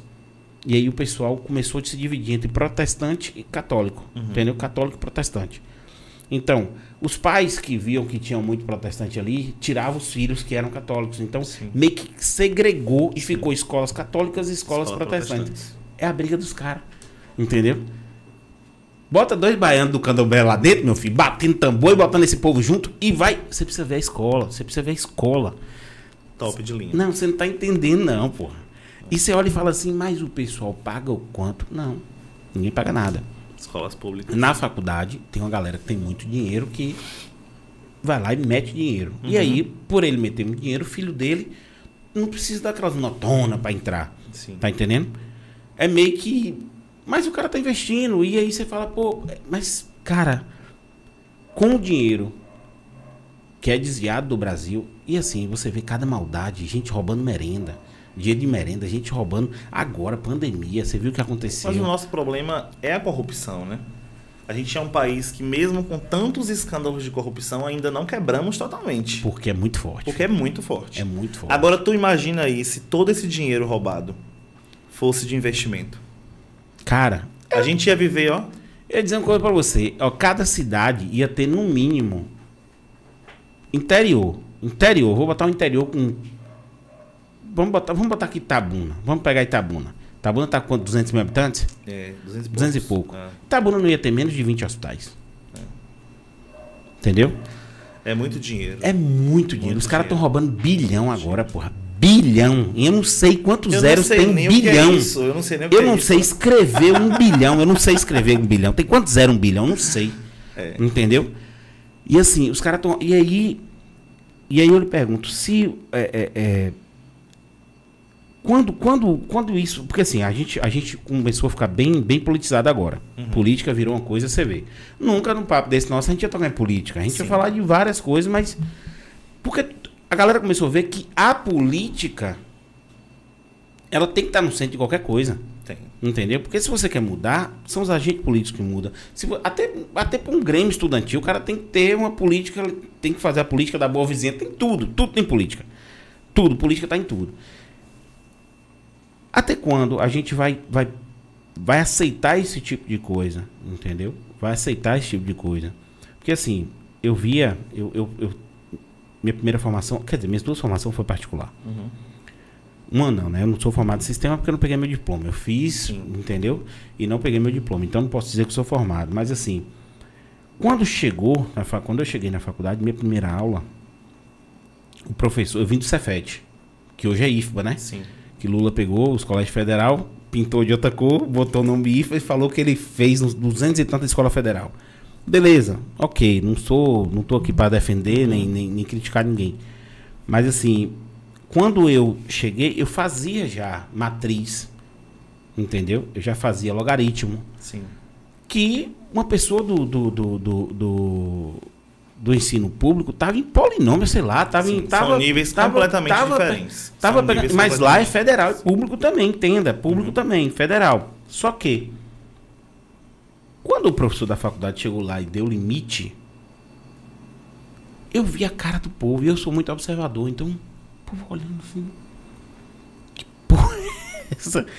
E aí, beleza, eu peguei e tal, não sei o que. E depois a professora, a menina levantou a mão e falou, professora, eu não faço ideia do que você está escrevendo aí. A professora falou, isso aqui tinha que ter dado para vocês no segundo ano. Entendeu? Ela falou, não, professora, eu sei fazer equação de segundo grau e, e olha que essa menina era uma menina CDF zona, entendeu? Falou, sei fazer equação de segundo grau e acabou. Entendeu? E você fala assim, gente, a gente está falando de um mesmo lugar. Sim. Tá entendendo? Uhum. Não é assim, ah, o cara veio da Inglaterra, o cara veio de outro país. Não, são, é o mesmo lugar. Às vezes é uma escola colada na outra. Sim. Entendeu? E aí, hoje, hoje, por você pegar um menino de 14 anos, ele já vem na mesma escola. Geralmente ele já vem na mesma escola o tempo todo, então o nível tá o mesmo. Entendeu? Mas eu imagino, assim, para um professor chegar na sala de aula, entendeu? Dessa, e falar: peraí, equação de segundo grau. O outro tá já em matriz, o outro tá em limite derivado integral. Você fala, e aí, como é que é isso, velho? E essa discrepância vai acontecer em qualquer sala de aula. Hoje. Em qualquer sala de aula você consegue perceber essa discrepância, seja pela escola de origem, ou porque a, a, a escola não consegue dar devida atenção de forma é, equânime, né? Porque a gente não está falando mais de igualdade, a gente está falando de equidade. Tem alunos que têm condições completamente diferentes de aprendizagem do que outros. Então eu posso ser o mesmo professor dando a mesma aula para dois alunos, um entender 100% e o outro não entender nada. E sair sem entender nada dali. Então, são contextos muito específicos. Quando você traz aí a questão da, da educação, que deveria ser um investimento certo, um investimento certeiro, essa escola da Suíça. Então, por que que lá investe tanto em educação? Porque isso vai ter um retorno. O país economicamente é top, o custo de vida é altíssimo, mas as pessoas conseguem pagar o custo de vida, que todas elas conseguem. Um imposto que, um imposto que vale dois do nosso. Sim. Mas você vê o Sim. imposto sendo pegado, acabou. Sim. Mas Entende? pra gente não é interessante. Você sabe como é que a Constituição defende a educação lá pra gente? O textinho. Eu, sei, eu não decorei isso não, é porque eu dei aula sobre isso na redação lá. E aí eu tô com isso fresquinho na minha cabeça. Lá diz o seguinte: a educação no Brasil é direito de todos, dever do Estado de oferecer essa educação, da família de incentivar e da sociedade de garantir. Para que essa educação? Para que os indivíduos sejam formados para exercer a cidadania. O que é exercício de cidadania para você? O voto. Soltou no ar. O voto. Exercício de cidadania hoje, o mais concreto que a gente tem é o voto. Então, por que que o governo, que qualquer que seja ele, vai investir em algo que vai ensinar o povo a pensar? Não é interessante. Não é rentável. Diante do nosso quadro político no Brasil, não é rentável, não é interessante que a escola funcione bem, entendeu? Não se discute política na escola, devia discutir. Nós somos um país em que as pessoas viram e dizem eu odeio política, porque as pessoas não entendem o que é política, né? Reduzem aquela ideia do período eleitoral e daquele blá blá que a gente já conhece. Aquela historinha de que a gente já conhece de polarização, porque nós somos um país polarizado, sempre, independente de quais sejam os lados. Não, independente de qual. de- de- de- do que seja. Do que seja, Entendeu? sempre somos É, extremistas. e, e aquele negócio, se eu sou Vitória, o cara. E se eu sou Bahia, e o cara ali é Vitória, a gente tem que se matar. Porque, ah, meu Deus, vai. Para. É. Para. É por isso que eu digo assim, eu falo, eu parei de gostar de futebol, entendeu? Por causa dessas, desse- dessa coisa. Mas política é uma coisa que vem transformando, então assim, cada dia você tem que entender mais. Quantos, quantos vereadores, pô? Entra lá, ganha e não sabe escrever, pô. Fala pra mim isso aí. Não sabe nem qual é o real papel de um vereador. Não sabe. E aí. E quem não tem- vota também não E sabe, por não isso tem- vota. Exatamente. Aí você não tem uma escola que diz o que, o que, o que é um vereador, o que é um, um- um prefeito, o que é um governador, o que é um- um deputado federal, um deputado estadual, um senador. O cara não sabe. É, sim, tem matérias, a gente discute muito sobre isso, sobre as matérias que já deveriam. Muitas reformas foram feitas, mudou-se a grade curricular, mas não insere o que tem que inserir. Educação financeira. Nós somos um país endividado, ok. É característica do brasileiro ser endividado. Então por que não bota educação financeira na escola? Nós somos um país que não entende de política. Ok, bota uma educação política na escola, trabalha política na escola, ensina o povo as coisas, né? Tem que, você tem que ensinar, ensina. Mas não acontece. E aí você vê e tá piorando. O que, o que tá ruim pode piorar e tá piorando. Aí você vê, por exemplo, jornalismo. Você não confia mais em ninguém. Você olha a notícia e eu dou esse exemplo para todo mundo aqui, que é claro, é claro assim, ó, é claro. O cara pegou o carro, invadiu o espelho d'água do STF com arco e flecha porque queria matar o ministro. E pegaram a arma dele um, dia antes aí, pegaram a arma de fogo dele um dia antes. Globo. Apoiador de Bolsonaro invade espelho d'água do negócio, quer matar ministro. SBT. Recebendo a verba agora do governo. É, STF tá fazendo. Tipo assim, basicamente, a STF tá fazendo tanta merda que a população tá querendo entrar lá pra matar. Você tá entendendo? São, são olhares E diferentes. aí, narrativas no meio diferentes, né? disso, tem uma população extremamente carente de conhecimento que não sabe de porra nenhuma e que tá brigando, dando facada em gente, matando por causa de, de Lula, Bolsonaro, por causa desse povo. Desse é uma paixão que você olha assim e fala: os dois tá lá rindo da cara de vocês aqui, seus idiotas, e vocês não desse jeito. Você tá entendendo? É um, Sim. é um negócio que você fala assim, cara, como é que se resolve isso? É- eu não vejo nada diferente de educação. Nada diferente de educação. A gente começou com os projetos aqui no, no podcast de chamar pessoas que, que são extremamente importantes, como eu comecei falando, extremamente para a sociedade. Enfermeira de enfrentamento à Covid, eu quero chamar, porra, eu quero chamar, ter um, eu quero chamar várias pessoas, entendeu? Que não pararam na pandemia, Sim. porque não dava para parar, porque a máquina precisava continuar girando. Entendeu? Atendente de supermercado, o cara que trabalha na limpeza, eu quero chamar todo mundo aqui para poder fazer isso. Você percebe no convidar que a pessoa ela não tem e ela não tem é interesse em procurar. Eu não tô te falando do conhecimento não, porque isso aí vem de, de, de equidade, como você falou, isso aqui vem de oportunidade. Sim. Isso aqui vem, muita gente não teve realmente oportunidade e, e o papel do Estado tá aí, entendeu, para isso. Tem que ajudar essas pessoas, mas a pessoa fala assim, podcast, o que é podcast, velho? Aí eu falo, eu explico podcast, porque a gente não, a gente não é um podcast raiz. Sim. Podcast raiz é só áudio, entendeu? E ele tá nas plataformas digitais. A gente é podcast vídeo, que é um formato novo do Brasil que também é chamado de podcast. Todo mundo abraçou isso aí, virou febre, aquela coisa toda. Mas já assim- é agora. Exato. Mas assim, mas a gente tá nas plataformas digitais. O Axé, o Axé não há, o Axé não há produções, o Axé não há podcast. Ele tá em todas as plataformas de, de, de áudio. Se você for no Spotify, você vai achar. Se você for no Google Podcast, você vai achar. Ele tá no YouTube, entendeu? Aí você vai explica pra pessoa, a pessoa fala, mas. E eu vou falar o quê? Eu falo, cara, eu quero que você vá, porque eu, eu, eu, eu sei o quanto você foi importante pra pandemia. Eu quero que as pessoas entendam isso. Aí O cara fala.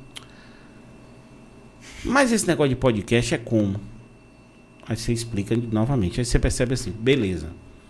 E eu não quero trazer pessoas que são famosas, pessoas que vão me dar like, pessoas que vão.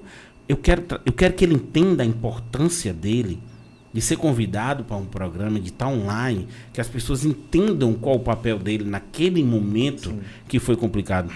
Aí o cara olha para o seu cara de novo, depois de ser meia hora de conversa, ele fala assim: Ô, velho, não vou não. Vou não, porque eu não sei esse negócio de internet aí, como é que funciona. Aí você vai e explica. Porque sua, pelo menos assim, a minha missão ali naquele momento é, porra, eu preciso que esse cara entenda o quanto ele é importante. Entendeu? Eu só quero isso. Eu quero que ele se sente aqui, mesmo que ele fique 10 minutos. A gente já deve ter uma hora e pouco conversando, mas é- é- eu quero que ele entenda que a importância dele nesse, nesse, nesse contexto todo. Aí o cara, aí depois de um tempo você encontra essa pessoa, ela olha para seu cara e fala: Sim, mas podcast é o que mesmo? Aí você fala: Não teve nem interesse. E é isso. E, a nossa, e você percebe que a nossa sociedade, por mais que a galera fala de igualdade, que essa palavra chega a me, me dar urticária, igualdade social me dá uma urticária. Porque me fala um, um, um lugar que existe igualdade social. Isso nunca funcionou em lugar nenhum, porra. E nunca vai funcionar. Mas eu não me preocupo do cara ganhar 10 milhões. Contanto que o cara, ele ganha aqui, ó, um saláriozinho por mês de 5 mil, que dê pra ele se manter, que dê pra ter honestidade ali. De, de, de, de- honestidade que a gente fala é quando, quando o cara, a gente brinca assim, comida honesta. Sim. É quando, é quando o cara tem condições de bancar a família dele, comprar uma comida, é, é, higiene, essas coisas, entendeu? O cara não tem. Tem gente no Brasil, velho, que vive com 200 conto. Aí você fala, É não, não, não dá, gente, não dá. 200 reais não dá. Um pacote de papel higiênico que você compra daquele grande é 22 conto. 200 conto vai dar pra quê, filho? Não dá, não tem condições. E vive. E o cara vive. E você vê, sai governo, entra governo, sai governo, entra governo, e os caras tão cagando pra população, porra. E os caras aqui, facada no povo. Ah, eu sou Lula, ah, Bolsonaro. ah. Vem cá, velho. Mas aí a gente entende que é justamente o resultado desse sistema, né? O resultado de tudo é isso aí, o produto é esse aí. Então você, quando você pensa que tem famílias que vivem com menos de 200, que sobrevivem com menos de 200 reais num país em que o gás de cozinha é 110, aí você pergunta como é que ele sobrevive? E por que, que esse cara vai parar para buscar informação? E aí, e aí eu entro no ponto, muito, em outro ponto, entendeu? Que é o seguinte. Ah, enquanto a gente, eu que eu digo pra todo mundo, enquanto a gente não tiver educação, uma educação tranquila, uma educação básica, que o cara com saúde, com, com educação financeira, com política, com isso, com isso, isso, na educação de base. Entendeu? O cara chegar, ter uma escola limpa, o cara chegar, ter tecnologia na escola dele, ter a merenda na escola dele, entendeu? Porque você entra na escola pública hoje, parece que Tasmania passou lá dentro. Aí você fala, mas os alunos são assim, pô, mas pera aí, É, os alunos são resultado. pera aí, Esse é resultado. entendeu? Uma vez um aluno me disse que eu defendia bandido. Na verdade, vamos ajustar, aproveitar esse É, momento contexto, para ajustar, né? Porque assim, o que é defender bandido? Na a minha fala na época era um aluno disse assim, bandido, aquela famosa frase, né? Bandido bom é bandido bandido morto. bom é bandido morto, que chegar me dá um E aí você pensa assim, é, será que bandido bom é bandido morto mesmo? Então, a morte seria a solução? Por que, que esse bandido. Primeiro lugar, por que, que esse bandido virou bandido? Eu sei que é um pensamento muito. A gente precisa voltar vários degraus para entender. E existem vários motivos para uma pessoa entrar na criminalidade. Vários. Mas um deles, um deles é a falta, de oportunidade. Então, o país precisa voltar lá na raiz do problema. E não tem como fugir disso. Não tem como, não tem como fugir disso. Não tem Eu como tenho, a eu, gente. tenho, eu tenho algumas propostas, sabia? Tem? Tenho. Me diga aí. Por exemplo, Ah, por que o nosso racismo é estrutural? É um contexto histórico. Sim. Acabou. Lei da absorção foi uma lei que foi a- lá caralho, que a gente fala, né? A lá caralho. Ah, liberta a galera aí E pronto. e acabou. Cada um que se vire, né? Aí, é isso que eu digo. Onde é que deu certo? Entendeu? Aí os lugares, os lugares que tinham como, com- o, o- o Brasil foi um dos, o Brasil foi um dos, dos, dos- o- foi o último O país último país. A fazer A a absorção, abolir, abolir a escravatura. Sim. E só fez porque começou é, é, ter sanções, Sim. entendeu? Naquele tempo do, do, do, do- das Jogos políticos desde sempre. E da capitania da Itália, daquele negócio, começou a sofrer sanções dos outros países, entendeu? Porque já era pra ter sido há muito tempo. Só que nos outros lugares fizeram o quê? Beleza, eu vou soltar essa galera e faz como? Não, peraí. A gente tem que pegar o pessoal, dar uma terra, fazer um negócio, PPP e tal. Um planejamento. Um planejamento. Alguns lugares conseguiram fazer esse planejamento, ok. No Brasil, pegaram essa galera e largaram no meio da rua. O cara ia fazer o quê? Ponto. Aí, aí é uma coisa que, aí é uma coisa que quando você vai buscar a raiz do problema, Sim. eu falo assim, ok, vamos entender. E eu gosto dessas discussões, entendeu? Eu gosto do contraponto dessas discussões.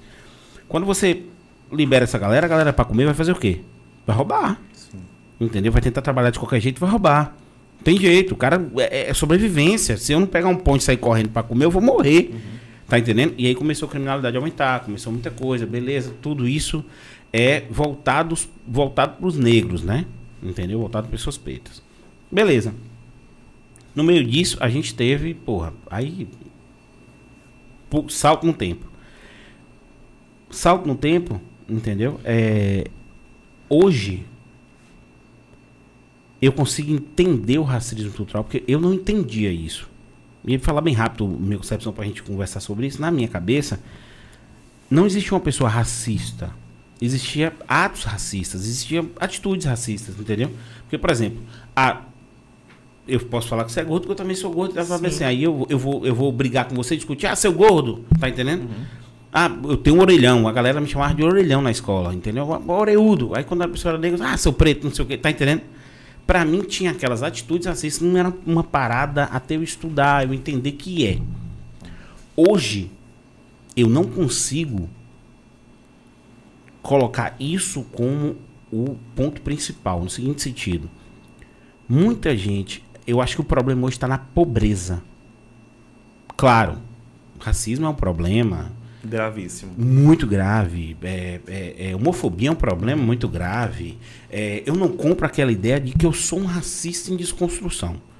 Eu não compro essa ideia por quê? Porque se você é um racista, eu digo pra todo mundo falar isso. Se você é um racista, vai na, vai na, na- na delegacia, fala que você é um racista, vai preso, paga a sua pena, entendeu? E quando você sair, você tá desconstruído, lindo. Tá entendendo? Eu estou revendo frases racistas, eu estou revendo atitudes racistas, porque se é racista e eu posso mudar, por que não mudar? Tá entendendo? Já que eu não me considero uma pessoa racista, é isso que eu tô lhe dizendo, tá entendendo? Hoje o problema não, não adianta a gente negar a existência do problema, porque ele existe, né? é E são de fato frases e comportamentos e olhares. Então, por exemplo, se você está andando na o comportamento de você estar andando na rua, uma pessoa branca bem vestida não assusta você para você guardar o seu celular. Com medo de ser assaltado. É isso, São assim, estereótipos exemplo, que a gente cria. Se tiver dois caras na moto, ele pode ser azul, ele pode ser avatar. Aí você tá com medo. É dois caras na moto, eu vou guardar meu celular. E aí é isso que eu digo pra você, assim, por exemplo. Tem gente que se assusta com tudo. Sim. Eu vou dar um exemplo, claro. Eu sou um cara, sou muito observador. Se você, se você vier pra cá, pra minha casa, eu vou dizer assim pra você, ó, tá onde? A pessoa fala assim, sei não. Você tá vendo o quê? A pessoa fala, tô vendo o a Buriti. Olha como é que eu sou. Vou dizer, beleza. Você tá vendo a Buriti? Você tá vendo, você tá vendo a parte da Buriti, é, a que tá iluminada? Aí O cara fala assim, então eu sei que ele tá naquela via da ponte. Entendeu? Aí eu falo, beleza, pode ir direto. Entendeu? Você vai passar aí, ó. Você vai ver aí do seu lado direito uma subida com uma vidraçaria. Mas na frente você vai cortar uma ponte. Eu sou esse cara que observa o ambiente que eu tô e as pessoas. Olha pra você ver. E aí eu vou levantar um ponto aqui pra gente discutir sobre isso, que você é um cara bom pra isso. Eu olho pra todo mundo. Isso é um problema até dentro dos, do- dos meus relacionamentos, dos relacionamentos que eu tive. O povo fala ah, passa. Aí eu falo, beleza, passa uma mulher bonita, a mulher olha logo pra ver se eu tô olhando. E eu tô olhando. Por que quando passa uma pessoa, um homem, passa. Eu olho pra todo mundo. Eu sou esse cara que eu dirijo assim, ó, olhando pro povo e olhando pras coisas. Beleza. Esses dias eu tava com. Passando ali naquela, naquela ruazinha de dentro, tem a cinquentenária, tem a ruazinha e tem a beira né? Naquela ruazinha de dentro. Tinha duas mulheres lindas de mão dada. Eu não olho, eu olho para todo mundo. Eu olhei para elas. Eu percebi que ela olhou para mim. Entendeu? E como eu trabalho muito com gestão de pessoas e tal, eu percebi que o olhar dela não foi positivo. Aquilo me fez mal na hora. E eu falei, como é que eu como é que eu resolvo isso? Você tá entendendo? E aí você tem que pensar o seguinte, é, essas pessoas meio que elas já estão no seguinte sentido, já estão assim, beleza, eu e aí eu compreendo demais. Eu falo, porra, fui um cuzão, fui um puta de um, de um- fui um babaca agora, entendeu? Sim. Mas e aí? Eu olho pra todo mundo. Você tá entendendo? Sim. E assim, e as pessoas não, as pessoas sabem que eu não sou desse jeito, porque eu sou o cara que eu abraço, que eu beijo, que eu brinco, que entendeu que já me relacionei com pessoas bissexuais. Eu sou esse cara, entendeu? Então assim, naquele momento eu senti muito mal. É sim porque eu sou um cara que eu abraço, entendeu? Então assim, Oxente. mas posso buscar isso na internet. Siri, velho, Siri entrou na conversa aqui Ah, Siri- do nada, velho. Siri veio querendo participar, tu viu, Otávio? Siri entrou na conversa do nada. Você tá entendendo o que eu tô lhe dizendo? Então, assim, pô, e aí? Aonde. E as pessoas. O que eu quero dizer é o seguinte. Algumas pessoas. E aí. Eu, eu, eu entendo e abraço a causa. Algumas pessoas, por exemplo, movimento Revolução, só pra você entender, tenta concatenar tudo que eu tô lhe Tá. explicando para chegar num, num, num- num assunto. Revolução Francesa, Revolução, a feminismo, a- surgiu na Revolução, Revolução Francesa e precisava se gritar muito alto, porque não existia nada ali naquele contexto. Algumas causas se precisa gritar muito alto, entendeu? Só que algumas conquistas foram feitas e a- chega num determinado momento que aquele grito perde a, a- Só te explicar, por exemplo, todo mundo fala assim, ah, pegaram a revista agora de Bolsonaro, a isto é, botaram compararam eh, Bolsonaro com Hitler. Pra mim isso é falta de respeito. Bolsonaro pra mim é um bosta. Ponto.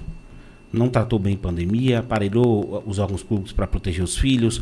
é, a, a criminalidade veio dele, entendeu? Primeiro, com as rachadinhas, depois passou para os filhos. Então, assim, o problema tá nele.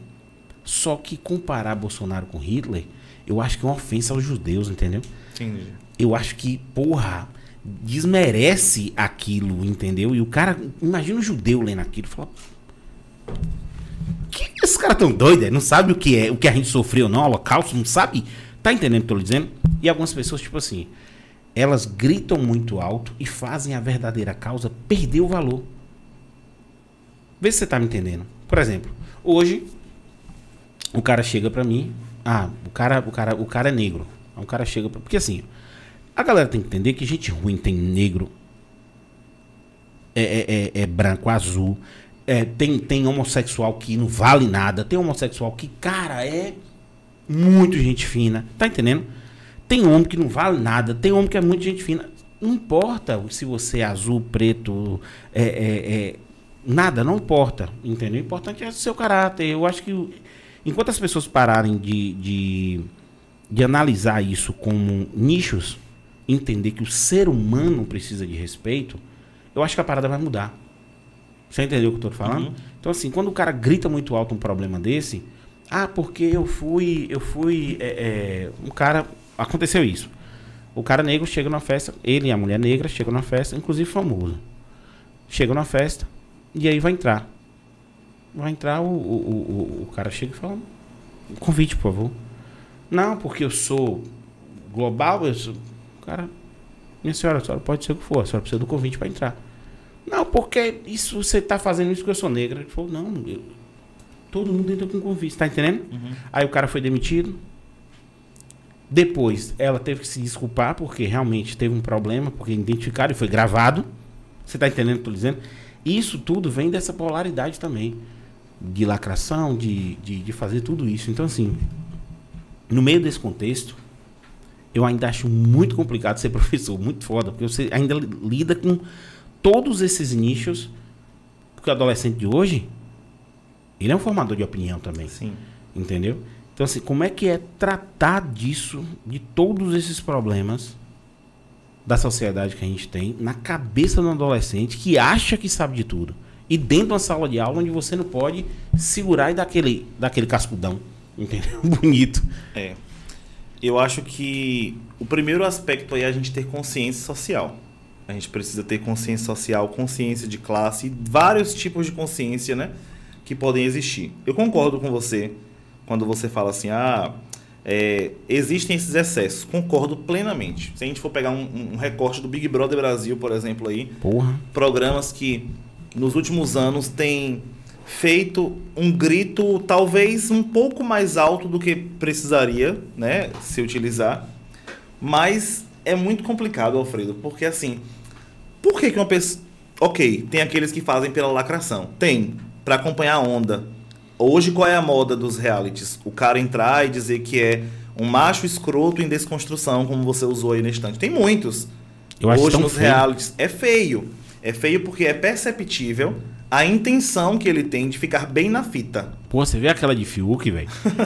Eu sou cisgênero. Fiuk fez cursos, eu que ele fez um monte de Ele fez curso. curso, pô. Aquela de Fez Fiuk. curso. Naquela ali, velho. Aquela eu não compro, eu não compro aquilo nem não, eu sou cisgênero, a culpa é nossa. E a culpa é tua, parceiro. É minha, não. É. Entendeu? Eu tô aqui tentando, tentando trazer todo mundo pra perto e pode ser roxo. Entendeu? Pode ser amarelo. E de fato, alguns comportamentos desse acabam invalidando a causa. Certo? Ponto. Só que aí a gente se coloca no lugar de ter muita responsabilidade quando questiona esses comportamentos. Porque normalmente, quando alguém grita se defendendo porque eu sou negro, é porque já existiram outras situações em que ele precisou passar por aquilo. Foi o que eu falei da mulher. Você entendeu? Entendeu? Quando você cita esse casal de mulheres que estavam de mãos dadas, estavam de mãos dadas. Então, muito provavelmente, elas são olhadas o tempo inteiro. E com Então, olhar pejorativo O e que tal. passa no seu coração e na sua cabeça, você sabe. Então, você vai precisar se policiar nas próximas vezes, mesmo com o hábito de olhar todo mundo, e, faz, e olhar é, de forma que não invada né, o espaço delas, e talvez você não tenha invadido. Não, e foi isso. Mas ela se sentiu E julgada. Meu, ou- meu olhar foi de. Caralho, que duas gatas. Sim. Acabou. Entendeu? Sim. Só que na minha cabeça, com o olhar de. Aí Passei e fui embora. E essas situações vão acontecer. Você não, não fez na maldade e elas também não te julgaram por maldade, mas pelas experiências que elas têm vivido. né? É esse o ponto que eu falei pra você, assim. As experiências foram, são tão negativas, com tanta gente babaca, que quando chega uma pessoa que só, só não liga, entendeu? Uhum. Só não liga, entendeu? Acaba tomando porrada de graça. É isso que eu digo, assim, por exemplo, o cara que. Eu, isso é uma frase do meu pai, minha mãe pede pra não falar palavrão aqui, mas desculpa, mãe. Meu pai fala bem assim: o cara que é homofóbico, ele a preocupação dele é com a bunda dos outros. Entendeu? E eu nunca, eu nunca consegui compreender determinadas coisas. E com esse programa aqui eu tô, eu tô abrindo minha mente. Porque assim, eu não compreendia racismo, eu não compreendia. Não entra na minha cabeça assim, não, gente. ó, presta atenção. O cara tá andando na rua com a porra do namorado dele e toma uma lampadada na cabeça. Aí na a minha cabeça na hora, não, pera aí, gente. Não existe um ser humano fazer isso. E O cara deve ter feito alguma coisa, você tá entendendo? Sim. Porque não entra na minha cabeça um ser humano eu sair daqui, da minha zona de conforto, para chegar aí e dizer: Você não, você é um viado, você é isso, você. Mas, mas- por que a vida é dele, parceiro? E por que tu tá fazendo isso? Tá entendendo? Sim. Aí eu olhava assim e falava, não, pera aí, gente, deve ter acontecido alguma coisa. Porque eu sou esse cara de realmente empatia. Eu sou esse cara de analisar. Então, justamente, eu vou muito nessa coisa de, pô, ei, pera aí, você tá certo. É isso mesmo. Então, assim, errei, foi mal, mas, mas a intenção não foi essa. Compreenda. Porque é tanta coisa que as pessoas passaram que chega num momento que realmente ela vai estar na defensiva com Não, a não é, não é que passaram, não. Eu vou te mostrar, porque a gente fala assim, ah, algumas causas já foram conquistadas. E aí a gente percebe que alguns gritos ainda precisam ser mantidos altos. Qual é o protagonista de novela da Globo homossexual que você pode mencionar pra mim? aí? Cara, top de Verdades Secretas, aquele, aquele cara, eu adoro ele. Mas, uma- mas então, protagonista num, num horário que nem todo mundo tá assistindo mais. Um horário muito restrito. Não, hoje, novela da Globo, Sim. tem muito homossexual. Protagonista, mocinho da novela.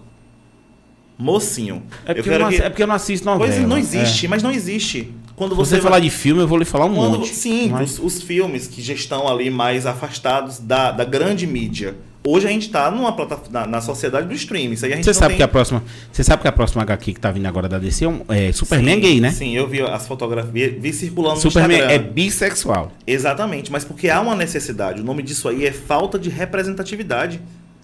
Quando você pega uma mulher negra, qual é a referência de, de mulher negra que ela vai ter na literatura? As escravas? As empregadas domésticas? A tia Anastácia? Então são gritos que ainda precisam ecoar. Porque existe uma falta e uma carência de representatividade. Quantas mulheres estão na política? Ah, já temos muitas, mas não temos tantas ainda. Não temos tantas. Então ainda precisa, ainda precisa ser ocupado. Os lugares ainda precisam ser ocupados. Isso na sala de aula gera um, um- A gente não se sente confortável de sempre estar com essa temática lá. Por quê? Eu tô ali num, num contexto de escola particular e que eu sei que existe a polarização política por parte dos pais e eu me preocupo como é que os pais vão receber isso. Então, pro contexto em que eu dou aula hoje, na escola particular, alunos de 14, 15 anos, eu tento filtrar o máximo possível esse tipo de discussão. Então não é sempre. Normalmente, quando eu levo esse tipo de discussão, é através de projetos pedagógicos em que tem outros professores, que a coordenação está presente, para a gente poder discutir preconceito, homofobia, racismo, essas questões. Porque realmente é muito delicado. É muito delicado, porque hoje, se eu chegar na sala de aula hoje e, fazer um, e fizer um discurso sobre homofobia, o pai que recebe isso de casa vai me chamar de esquerdista e dizer que eu sou um professor que está chegando na sala de aula para ir- pra controlar a cabeça do filho dele, pra manipular a cabeça do filho dele. Então não é tão simples quanto parece. A gente vai ganhando. Hoje, graças a Deus, a gente tem as redes sociais, a gente tem. Graças a Deus, entre aspas, né? Porque também tem um lado muito negativo das redes sociais. Mas hoje Mas você. é bom demais. Você disse aí mais cedo sobre o espaço que a gente tem para discutir política hoje. Infelizmente, as pessoas ainda não aderiram completamente, muita gente é apenas repetidor de discurso. Tem gente que reposta coisa que não está nem entendendo o que está Não repostando. sabe nem o que é repostou. Achou bonito, repostou. Eu tenho uma amiga que é que ela repostou esses dias um negócio, ela é completamente ant- anti-Bolsonaro. E ela viu uma frase lá bem, bem construída e compartilhou, só que a frase era a favor de Bolsonaro e ela não tinha entendido, né? Eu, por que, que ela fez isso, né? E aí você começa a perceber que é repetidor de discurso. Você achou bonito, compartilhou, não tá nem sabendo se você concorda com aquilo. Então isso tudo é muito difícil. É, mas eu acho. É, é, volto a dizer pra você. Se, se, a, se a gente começasse a analisar o ser humano, o respeito ao ser humano, isso tudo acabava. Sim, Porque é o seguinte, sim. Fora Bolsonaro, você pensa logo o quê? Lula livre. Você tá entendendo? Entendi. Tá automático na cabeça das pessoas. E eu quero que Lula e Bolsonaro vá por quinto. Eu, quero, que- eu, eu não quero nenhum nem outro. Você tá entendendo? Tô entendendo. Porque assim, um foi o maior escândalo de corrupção do Brasil, entendeu? E tem gente que olha pra minha cara e fala assim, provaram o contrário contra ele. Eu falo, leia, pelo amor de Deus, não provaram nada. Só provou que ele foi julgado no lugar errado, que teve imparcialidade, entendeu? E que vai voltar todos os processos de novo, que ele roubou, roubou, entendeu? Aí você fala, Bolsonaro, outro ladrão. As pessoas não entendem que quando você não defende um, entendeu? Quando você você não defende um, você não está defendendo o outro também. Entendeu? Eu queria um país onde tivesse um cara que dissesse assim, pô, realmente eu vou pensar nas pessoas e vou mudar. Entendeu? No meio dessa pandemia, os caras proje- passando projeto de, de impunidade. Entendeu? Um- agora, agora é, comprar voto não é mais crime. Tá indo pro Senado um projeto desse. Comprar voto não é mais crime. Só é crime agora se o, o político ameaçou o eleitor. Aí você fala, porra, o cara vai comprar voto. Isso é feito desde 1500. Isso é feito desde que os portugueses chegou aqui dando um espelho pros índios. Entendeu? Agora, ninguém faz nada a respeito porque é um ciclo vicioso. Aí você vai culpar o cara que está aceitando o dinheiro do voto, um cara que não tem dinheiro para comer e vive com 200 reais. Aí você fala, porra, eu não posso, eu não posso dizer que esse cara é mal educado, que esse cara não tem instrução, porque ele realmente não tem. Você tá entendendo? Sim. E você não consegue chegar num conceito de dizer assim, porra, eu queria ser um Elon Musk da vida bilionário, mas eu vou consertar o Brasil. Eu quero ver se eu não conserto esse negócio agora. Entendeu? Nós precisamos de muitas reformas. Demais. Muito. Mas a gente precisa principalmente de pessoas que respeitam pessoas. Você tá entendendo o que eu tô lhe dizendo? Duas coisas. Eu digo assim, amor a gente tem demais. O brasileiro ama muito, ama muito. Não precisa mais de amor, não. O brasileiro ama futebol, o brasileiro ama os políticos dele. O brasileiro ama demais. O que a gente precisa aqui são duas coisas: bom senso e coerência. Sim. Porque é o seguinte: bom senso, que eu digo é você ter bom senso, de, de respeito com as pessoas, de entender que cada um tem seu espaço, de entender que cada um tem suas dores, seus anseios, seus medos. Entendeu? Que não importa se essa pessoa é negra, é gay, é. Não importa. Só não importa, entendeu? Só deixa ela viver a vida dela do jeito que ela quiser e bem entender. Entendo demais esse lance de representatividade que você está dizendo. Entendo demais. A gente tem que realmente ter mais representatividade nas coisas. Até, pra, até porque as crianças, por exemplo, a gente tem, e eu puxo muito pro lado do, do, do, do, do universo de super-herói, porque eu sou muito fã de tudo isso. Mas assim, quando surgiu os, os primeiros heróis negros, entendeu? As crianças negras falaram agora, Sim. sou esse cara aqui, você tá entendendo? Mas ainda é muito pouco. Muito pouco. Você tem o Raio Negro, você tem é, é, é, é, o do Choque, como é o nome daquele do Choque, velho? É Super Choque, entendeu? Quando o Super Choque saiu, nossa, velho, as crianças ficaram tudo doidas. Entendeu? Aí agora vem uma sequência, entendeu? Porque a galera entendeu da representatividade, vem Falcão, vem. Ah, Isso. vários. E aí é uma coisa que está começando. Até que isso se estruture Isso. e que esse lugar de representatividade seja uma situação estrutural, como hoje é o preconceito. Nós, nós estamos caminhando. Com muita luta, mas estamos caminhando. Eu só acho isso. E a questão da coerência é o seguinte: a galera, a galera é assim. Político ladrão. Político é um reflexo da sociedade. Enquanto você ficar furando fila, meu patrãozinho, enquanto você ficar pegando benefício porque você conhece alguém, entendeu? Para entrar no banco na, na frente de todo mundo, enquanto você ficar parando em vaga de idoso, jogando lixo na rua, você quer um político que vai ser honesto? Por quê, lindo? Tá entendendo o que eu tô dizendo? Então, assim, eu falo para todo mundo: falo, cara, hoje a minha forma de dirigir depois que minhas filhas nasceram mudou. Eu sou um cara, o cara vem agoniado, eu. Eu saio da frente. Uhum. Deixa o cara passar, vai, vai, vai. Eu brinco com todo mundo. Negão, você não sabe se tem uma pessoa doente ali dentro. precisando de um atendimento. Você não sabe se o cara tá com vontade de cagar, porque a vontade de cagar, o cara vai passar por cima de todo mundo. entendeu? Você não sabe o que tá acontecendo. Só deixa ele ir. Entendeu? Só deixa ele ir. E eu, fa eu faço alguns experimentos no trânsito, né? Por exemplo, você tá aqui numa mão e você vai passar na frente do cara para ir pro outro lado. Você vai ultrapassar o cara. Aí eu, eu brinco com isso para testar as pessoas. Aí eu acelero e vou entrar. O cara não deixa. Tô do lado de cá, acelero para entrar aqui. O cara não deixa. Não deixa, ele acelera também. Bota a mão para fora e dá um legalzinho pra você ver. Ele reduz o carro, você entra. Só por conta dessa interação, Da porque você pediu. né? por- e porque você pediu. Ali no momento ele fala, Ele se sentiu respeitado. deixei porque ele pediu. Você tá entendendo? 100% dos casos. Nunca aconteceu comigo. E eu faço isso direto, só pra ver. Hoje mais não, porque hoje eu não nem ultrapasso mais ninguém. Mas assim. Mas eu tento fazer isso no sentido de que, como é que eu vou mostrar para minhas filhas o que é certo o que é errado se eu faço errado?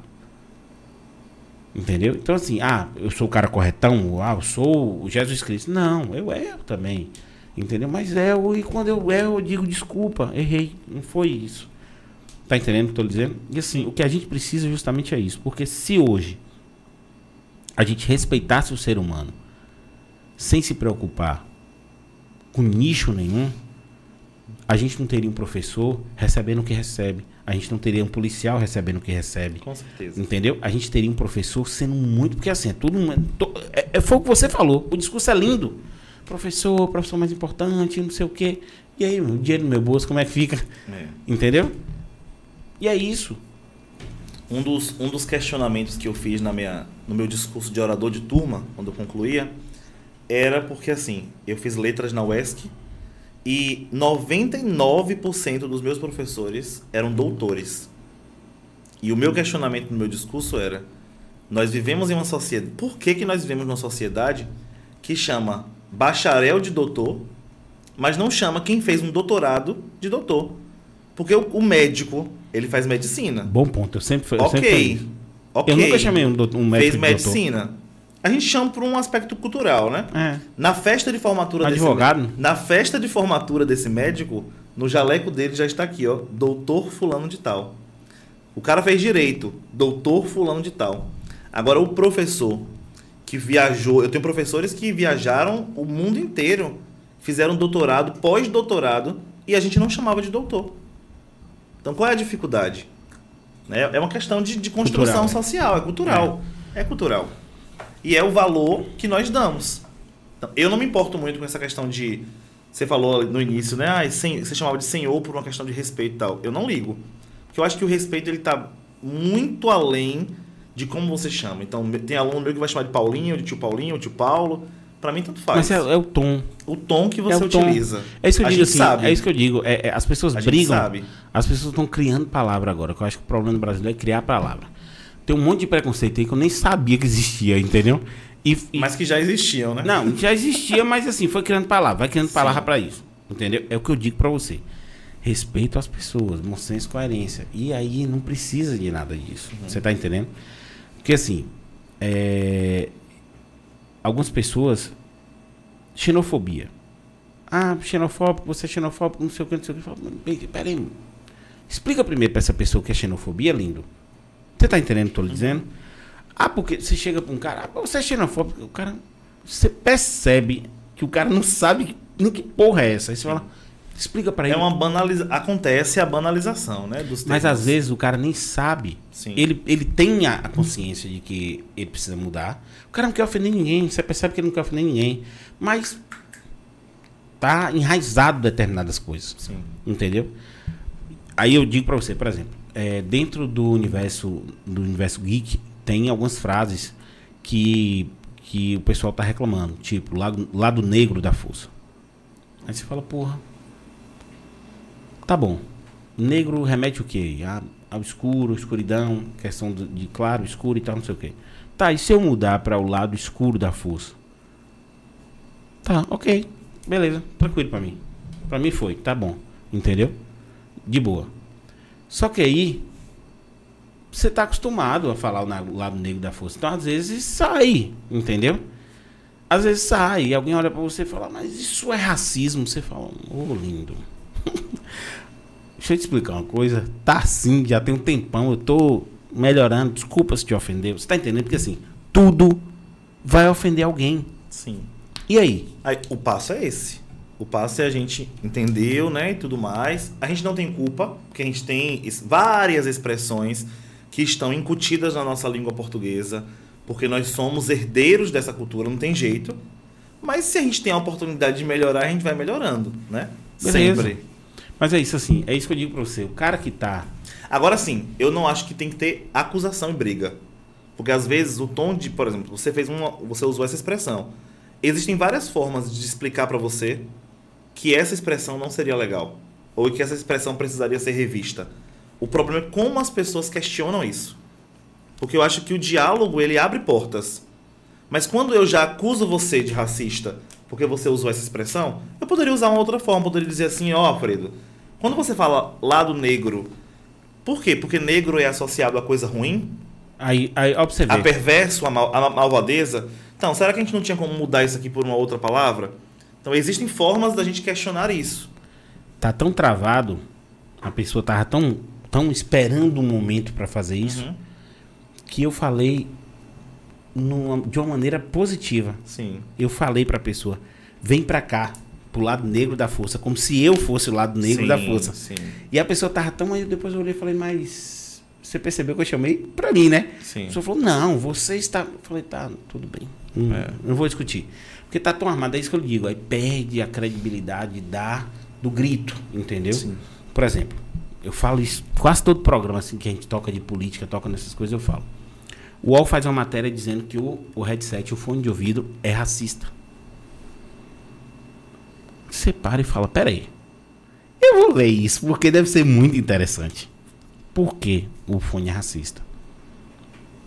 Porque o fone, esse fone não entra em gente que tem um cabelo black power. Aí você fala, porra, que forçada. É isso que eu tô dizendo. O ar condicionado na mesma na mesma na mesmo mesmo escrito pelo mesmo cara, o ar condicionado é homofóbico. Esse eu nem li, porque eu falei, não, não, não tem porque eu ler. Fiquei curioso agora. Eu, eu vou ler essa pra Tá. poder explicar. Mas assim, aí você fala, porra, beleza, peraí. A do fone eu falei, porra, mas. Eu não consigo, você tá entendendo o que eu tô lhe dizendo? Assim, porra, beleza. Eu, eu já vi, inclusive, no dia que a gente tava aqui, tinha alguém com black usando, entendeu? Sim, já vi várias pessoas. Um black usando. Aí você fala, mas, mas por que isso? Você tá entendendo o que eu tô lhe dizendo? E aí eu não sei se essa pessoa ela levanta uma bola para um nicho específico poder bater e falar, ah, ah porque assim, a internet tem Algumas isso. pautas dão mídia, né? É, a internet tem isso. Cinco pessoas foram lá e fez um, cinco pessoas fazem zoada sem estar entendendo. Uhum. Quando você for olhar, você fala, meu Deus, o povo quer me matar na rua. Quando você olha, foi cinco pessoas que falou e o povo tá tudo foda, você é foda e tal. Tá entendendo? Você fala, a internet hoje, ela não representa a vida real. Em todos os sentidos. Entendeu? Todos. E aí, você levantou uma bola boa, Big Brother. Sim. Big Brother, porra. Teve muita coisa ali que você falava, não, não faz isso não. Entendeu? Mas muita coisa também ali foi, porra, válida. Trouxe pra sociedade. Você tá entendendo o que eu tô dizendo? Sim, claro. E assim, meu, meu maior medo é não saber até que ponto as pessoas vão. De, essa dicotomia, entendeu? De ou é isso ou é aquilo. E assim, eu não vejo uma luz no fim do túnel. Eu só vejo com a educação, eu só vejo com. E, e aí, me preocupa trazer você aqui, é ser mesmo sério. E assim, você entender que, porra, peraí, a gente tá numa mudança, mas a gente também tem que ter muito cuidado. Porque eu ali ia dizer, ó, meu filho, eu, eu, eu não sei, eu ia chamar ia, a, a escola, eu também não sei o que eu, que eu ia fazer. Eu sei que a gente precisa mostrar para um jovem que é o seguinte: tem uma frase que, que tem uma frase que é muito, muito clássica, né? Que assim, que várias pessoas falaram, eu não, eu não vou saber quem falou agora, dizendo assim: o, o adolescente é até seus 17, 18 anos, socialista, você ser socialista é, é normal. Sim. Entendeu? Você, você ser comunista é normal, porque você quer mudar, você quer igualdade, você quer tudo aquilo. Mas depois do 18, 20 CC já é burrice. Entendeu? Porque assim, porque você vai ter que trabalhar, né, para pagar suas contas. E aí você vai ver que aquilo ali não é o caminho para você, entendeu? Então, assim, me dá muito medo isso. Isso não vai acabar nunca. Pelo menos a minha geração, até eu morrer, eu não vou pegar um, um mundo que as pessoas se preocupem com as outras pessoas, entendeu? E só não ligue para determinadas outras. Só não ligue para a vida das pessoas e diga assim, beleza, eu vou ser, eu, eu agora. Tipo, se a gente fosse um país sério, a gente não tinha mais político lá, pô. Tá tudo preso. Sim. Digo pra você assim. Sobrava nenhum. to- Cara, eu digo pra você, eu digo para você uns 90%. Uns 90% de crime. Porque tem coisa lá também que é, não é crime. Sim. Só é imoral. Entendeu? Ah, um, um- um- um- deputado pegar o auxílio moradia tendo casa. Tá entendendo? Tá lá. Não é crime. Sim. Mas é, mas é imoral, você tá entendendo? Eu tô falando de crime. 90% já tinha ido embora.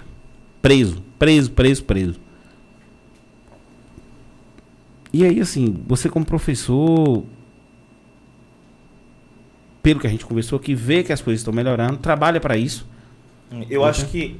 Não sei, eu não sei se te dizer se as coisas estão melhorando concretamente. Mas hoje nós temos espaço para discussões que são significativas e que antes nós não tínhamos. Então a gente já consegue discutir isso. Se você não consegue discutir na sala de aula, você discute na sua rede social. E o seu aluno que te segue vai ver isso. Então a gente tem outras formas de tentar é, levar um pouco disso, né? Eu costumo sempre. É um texto que eu levo, é um tema de redação que eu uso. Eu sempre aproveito desses temas para gerar alguma discussão em sala de aula, porque eu quero ouvir o que meu aluno pensa sobre aquilo. E às vezes eu me choco porque ele não pensa nada sobre aquilo. Ele não consegue se posicionar. E é o retrato da nossa, de grande parte da nossa sociedade, de não conseguir se posicionar diante dos problemas.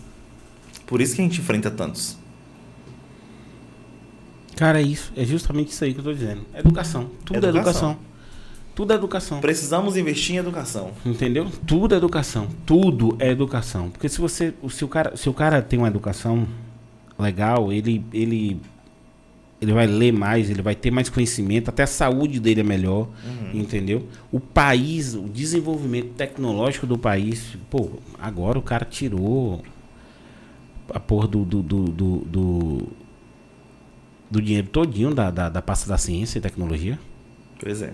E aí você. Aí eu quero. Cara, aí você fala, meu Deus do céu. Eu, tipo assim, a galera que entra lá, eu acho que o cara entra e faz assim, ó. O cara entrou, chama.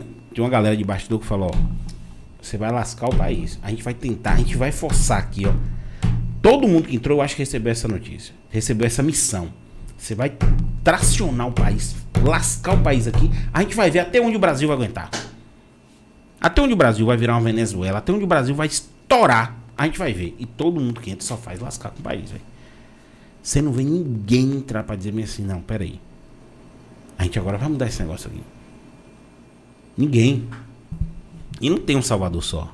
Porque o Brasil tem muito disso, né? A saga do herói. O Brasil tem muito disso. Ah, Salvador pro futebol e pro, pra política. E não é um cara É, é, só que e é um fazer. ciclo, Alfredo, um, um ciclo vicioso, porque tipo assim, o que que vai mudar? O voto consciente. O que que gera o voto consciente? Uma educação de qualidade. Quem é que promove a educação de qualidade? Um cara bom no poder. Se a gente não tem um cara bom no poder que investir na educação para o cara votar consciente, isso aí vai continuar se repetindo. Não tem perspectiva de melhora. Você consegue ver? Eu não consigo. Nós continuaremos movidos pelas nossas paixões e pronto. Não tem, não tem perspectiva de melhora. Eu olho anos na minha frente e eu não consigo ver perspectiva de melhora. Isso isso que me preocupa. É isso que me preocupa, porque assim, não tem. E, e o Brasil, ele é muito condescendente com isso, mas ele também é muito otimista. Porque a gente só tá aqui por causa disso. Eu já botei na cabeça e falei, ó, se a política continuar andando como tá, eu vou arrumar meus panos de bunda e vou embora. Entendeu? Porque assim, Otimista deve ser a palavra, porque para um brasileiro conseguir viver feliz depois desses dois anos, desses dois anos aí, cara, Três não- anos, não- né? mas é isso que eu tô lhe dizendo assim. três anos quase. É, mas é isso. O problema não tá só aí. Não, não tá só aqui. Você entendeu? Não tá só Não aqui. tá só nesses três anos. Não está só nesses três anos. Mas Não, não é três- só. Nesses três anos, a gente pôde experimentar coisas muito piores do que corrupção também. Eu não tô falando que o governo anterior era maravilhoso, perfeito. Eu tô falando dos escândalos nos quais nós estávamos envolvidos enquanto nação, pô.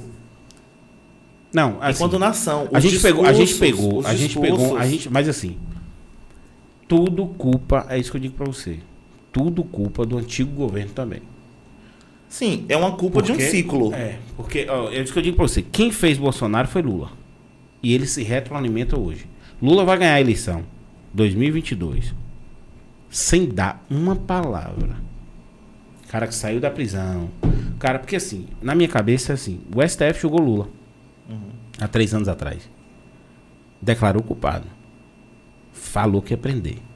E aí, de repente, com as modificações que o Bolsonaro fez no, no- no Supremo, chega alguém e diz assim: Não, vamos soltar Lula. Você tá entendendo? Eles prenderam. Uhum. Eles soltaram. Eles pegaram um cara, assim, na minha cabeça tá desenhado muito bem isso. Eles pegaram um cara que nem Muro, entendeu? Que teve as falhas dele, eu acho que a Lava Jato teve as falhas dela, entendeu? Como, como, como investigação. Porque não dá pra ser criminoso combatendo crime, você tá entendendo? Não dá pra f- fazer o que fizeram com as provas e tal, não dá pra fazer, mas as provas estão lá, todas elas. Na minha cabeça funcionava assim, funciona assim. Os caras botaram o Moro no colo, porque esse Moro, Moro se candidatar a presidente Moro, ele, ele, ele vai pra réu, entendeu? Tá arriscado ser preso. Como é que o brasileiro se viu no meio disso? O brasileiro que tava ficando politizado. Tava ficando politizado. Porra, eu tenho a maior quadrilha de corrupção do mundo. Eu tenho o maior escândalo de corrupção do mundo. Porque assim, o PT ele institu- insti- institucionalizou a corrupção, pô. Como partido, ele institu- institucionalizou a corrupção. Beleza. Aí você fala assim, porra, mas fez muita coisa boa. Porra, demais. Teve muita coisa boa. Entendeu?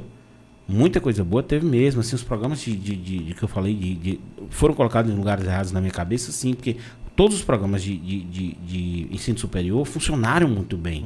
Entendeu? SISU, ProUni, é, é, Enem, é, é, FIES, todos os programas funcionaram muito bem.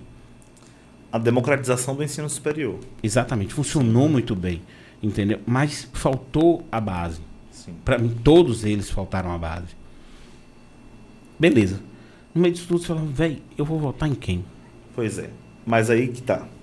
Você- hoje, pra mim, a urgência do Brasil, hoje, eu te disse o quê? Não vejo perspectiva de melhora. A urgência do Brasil hoje, pra mim, minha opinião enquanto eleitor, é a retirada de Bolsonaro. Fato. Pronto. Fato. Nesse momento, quem é o candidato que tira Bolsonaro? Cara, Real, na realidade, na real. Porque no ideal seria a gente pegar alguém de um cenário que eu vou te dizer? difi- diferente e trazer para governar o Brasil uma carne nova e tudo É. mais. Na, no ideal. Mas e no real? Mas é isso, e todo mundo pensar desse jeito. Mas não vai. funciona. Mas nesse momento agora, sabe aquela medida de emergência? É a medida de emergência. Mas voltar com Lula não, pelo amor de Deus, não volta com Lula não. Cara, dá um espaço pro Ciro Gomes da vida, dá, eu tô pensando seriamente em votar em Ciro Gomes. Sabe qual é o problema do brasileiro? É isso. Ele não quer dar o voto. per- ele não quer perder o voto. Não, eu não quero que. Eu não quero manter como tá. Ó, Não é- eu vou te, eu vou, neste eu vou- eu vou te momento- falar o cenário político como é que tá. Ó, Ah, na minha visão, sim. na minha visão, do jeito que Bolsonaro tá derretendo e do jeito que os caras estão no cangote dos filhos dele e dele, Bolsonaro nem se candidato para presidente. Eu Deus te, te juro, ouça. eu te juro. Ó, te agora ouça. ele vai, ele, ele vai se candidatar para alguma porra. A negociata, a gente tem que entender o seguinte.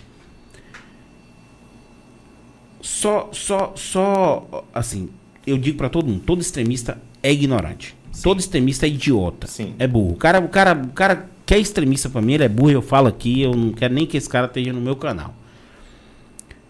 No nosso, né? Mas assim, entenda.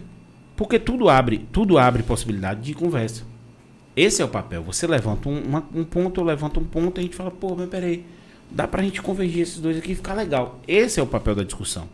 Entendeu? Você chegar naquele ponto ali e. Ou então eu mostrar pra. Porra, você falou uma parada, você- conversando com você hoje, eu mudei várias, várias, várias, assim, várias perspectivas minhas, entendeu? Em relação a várias coisas.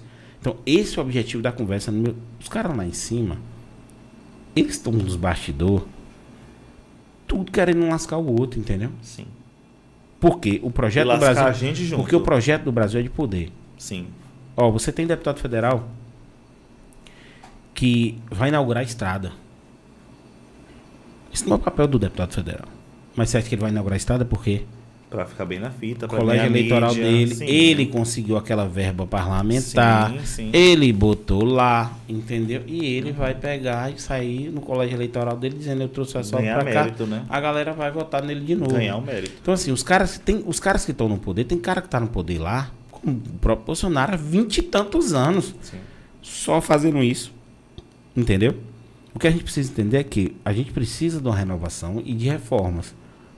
Só que essas reformas, se a gente não meter o pé na parede, não vai. Sim. Você entendeu? E é isso que eu digo assim: todo mundo. Ah, o Lula ou Bolsonaro, o Lula ou Bolsonaro, o Lula ou Bolsonaro. Cara, no mundo ideal, não podia existir nenhum dos dois. Sim. Não podia ter nenhum dos dois, nem, nem candidato. Entendeu? E eu lhe digo: quem tá a favor de Lula pode comemorar. Lula vai ganhar essa eleição sem abrir a boca, porque Bolsonaro é merda por cima de merda. É coisa por cima de coisa. E a polícia tá chegando assim, ó. Vai chegar no momento que a galera vai apertar, ou ele vai ser empichado, ou ele vai ser preso. Entendeu? Ou ele vai, vai, vai negociar lá dentro com alguém, dizer assim, não, não vou, não vou, não vou ser presidente e vocês seguram aí Vai arregar, né? O famoso arregar. Mas ele vai. Fez muita merda, fez muita merda, entendeu? E assim, e aí você vê, a gente vai falar de educação, a gente entra em tudo que a gente vai conversar hoje, a gente entra em política. Tudo. Tudo. Nós Entendeu? somos seres políticos, né? Nossa É. sociedade é política pura. O contexto educacional, que é o contexto de onde eu venho, é política pura. O tempo inteiro. Cara, demais. É isso aí. Vamos falar um pouco do seu curso. Quem quiser se inscrever no seu curso para o Enem, quem quiser, como é que faz? Então, o curso mesmo tá fechado, turma, aí já tem uns, uns dois meses quase, né? Porque eu não tinha mais onde enfiar a turma. Porque eu trabalho de manhã na escola, de tarde e noite, e eu também precisei me respeitar, respeitar o meu tempo de descanso. Mas nesse mês agora, eu lancei pacote de correção é, com mentoria via WhatsApp para dar algum suporte às pessoas que querem estudar na véspera, né? Tem muita gente que deixa para correr atrás do prejuízo faltando um mês. A gente está vivendo na, na- no meu Instagram, eu fiz uma brincadeira com os meus seguidores de da quarentena de véspera pro Enem. E aí todo dia a gente está postando dica, é, brincando, conversando, abro caixinha de pergunta para poder responder as dúvidas. E lancei o pacote de correção porque a melhor forma de você melhorar a sua escrita é você escrevendo, tendo feedback de alguém, dizendo onde é que você pode melhorar, o que é que você pode melhorar ali, qual a dica. Então foi a estratégia, Alfredo, que eu arranjei para não ter que abrir uma turma, mas dar o suporte a quem me procurou nesse período de véspera.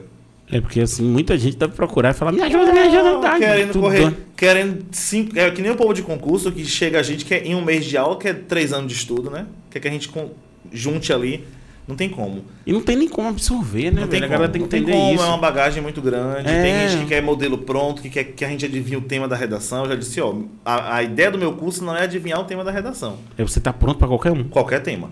Qualquer tema. A ideia é essa. É essa aí. Sim, mas a pessoa faz como pra lhe procurar? Só é acessar o Instagram, o arroba professor Paulinho. E lá tem todas as informações. Tem, tem a, o cardzinho. Coloca da- o Instagram dele aí, Otávio. Pra gente dar Tem o olhada. cardzinho do, do, do pacote de correção. E tem os contatos também lá. Hoje eu coloquei o link da, daqui, mas eu vou, amanhã eu coloco de volta. Cara, e a, a foto tá produzida, viu? Fotógrafo- botou. Fotógrafo Ó. profissional, gente. Ah, e agora vai, rapaz. Tem fotógrafo particular. Essas dicas aí são as dicas da quarentena. E todo dia eu tô lançando uma dica nova. São dicas rápidas, né? Mas que já dão uma, uma ajudada bacana. Então foi esse tempo, esse o povo que não teve tempo de estudar aí, a gente lançou o pacote de correção, que foi uma estratégia de véspera para ajudar a galera, né? Vai ser quando? O Enem vai ser dia 21 de novembro, a prova de redação. 21 e 28 são as duas datas, dois domingos. Mas a nossa é a primeira. Então dia 21. Hoje faltam 32 dias. É, não dá, não. 32 Você que dias. estudou, pega um pacotinho aí, filho. Faz eu tenho turma desde 5 de fevereiro. Não, não dá pra turma, não. Mil pontos? Pois é muito Não ponto, sei, né? É muito ponto. Mas se pegar uns pacotinhos desse aí, quem sabe nos 800, 750. É isso aí. Aí a gente tenta. O Instagram, na verdade, foi uma das, das estratégias que eu descobri durante a pandemia que funcionava. Eu já tinha Instagram pessoal e tudo mais, mas eu precisei disso, a gente precisa, os profissionais de hoje precisam ir para a rede, né? Para eu gravar meu primeiro story demorou muito, mas depois a gente vai, aí você desanima uma semana, não posta nada.